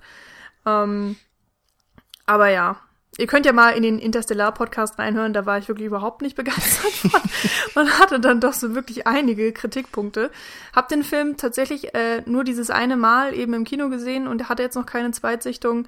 Vielleicht ändert sich das ja tatsächlich nochmal und ich habe jetzt den äh, und, und ich finde ihn dann nochmal besser, weil bisher war es eigentlich immer so, dass, ähm, dass ich einen Film von ihm gesehen habe und dann die Zweitsichtung, dass ich da noch mehr, mehr rausholen konnte. Darf ich widerlegen? Dark Knight Rises. Ah, den fand ich aber tatsächlich bei der, beim zweiten Mal nicht ganz so scheiße wie beim ersten Echt? Mal. Ich fand ihn noch schlimmer. Ich glaube, ich habe das Ende dann. Man wusste dann ja schon, was passiert am Ende mit, ähm, sage ich jetzt nicht, damit ich niemanden aus Versehen spoiler.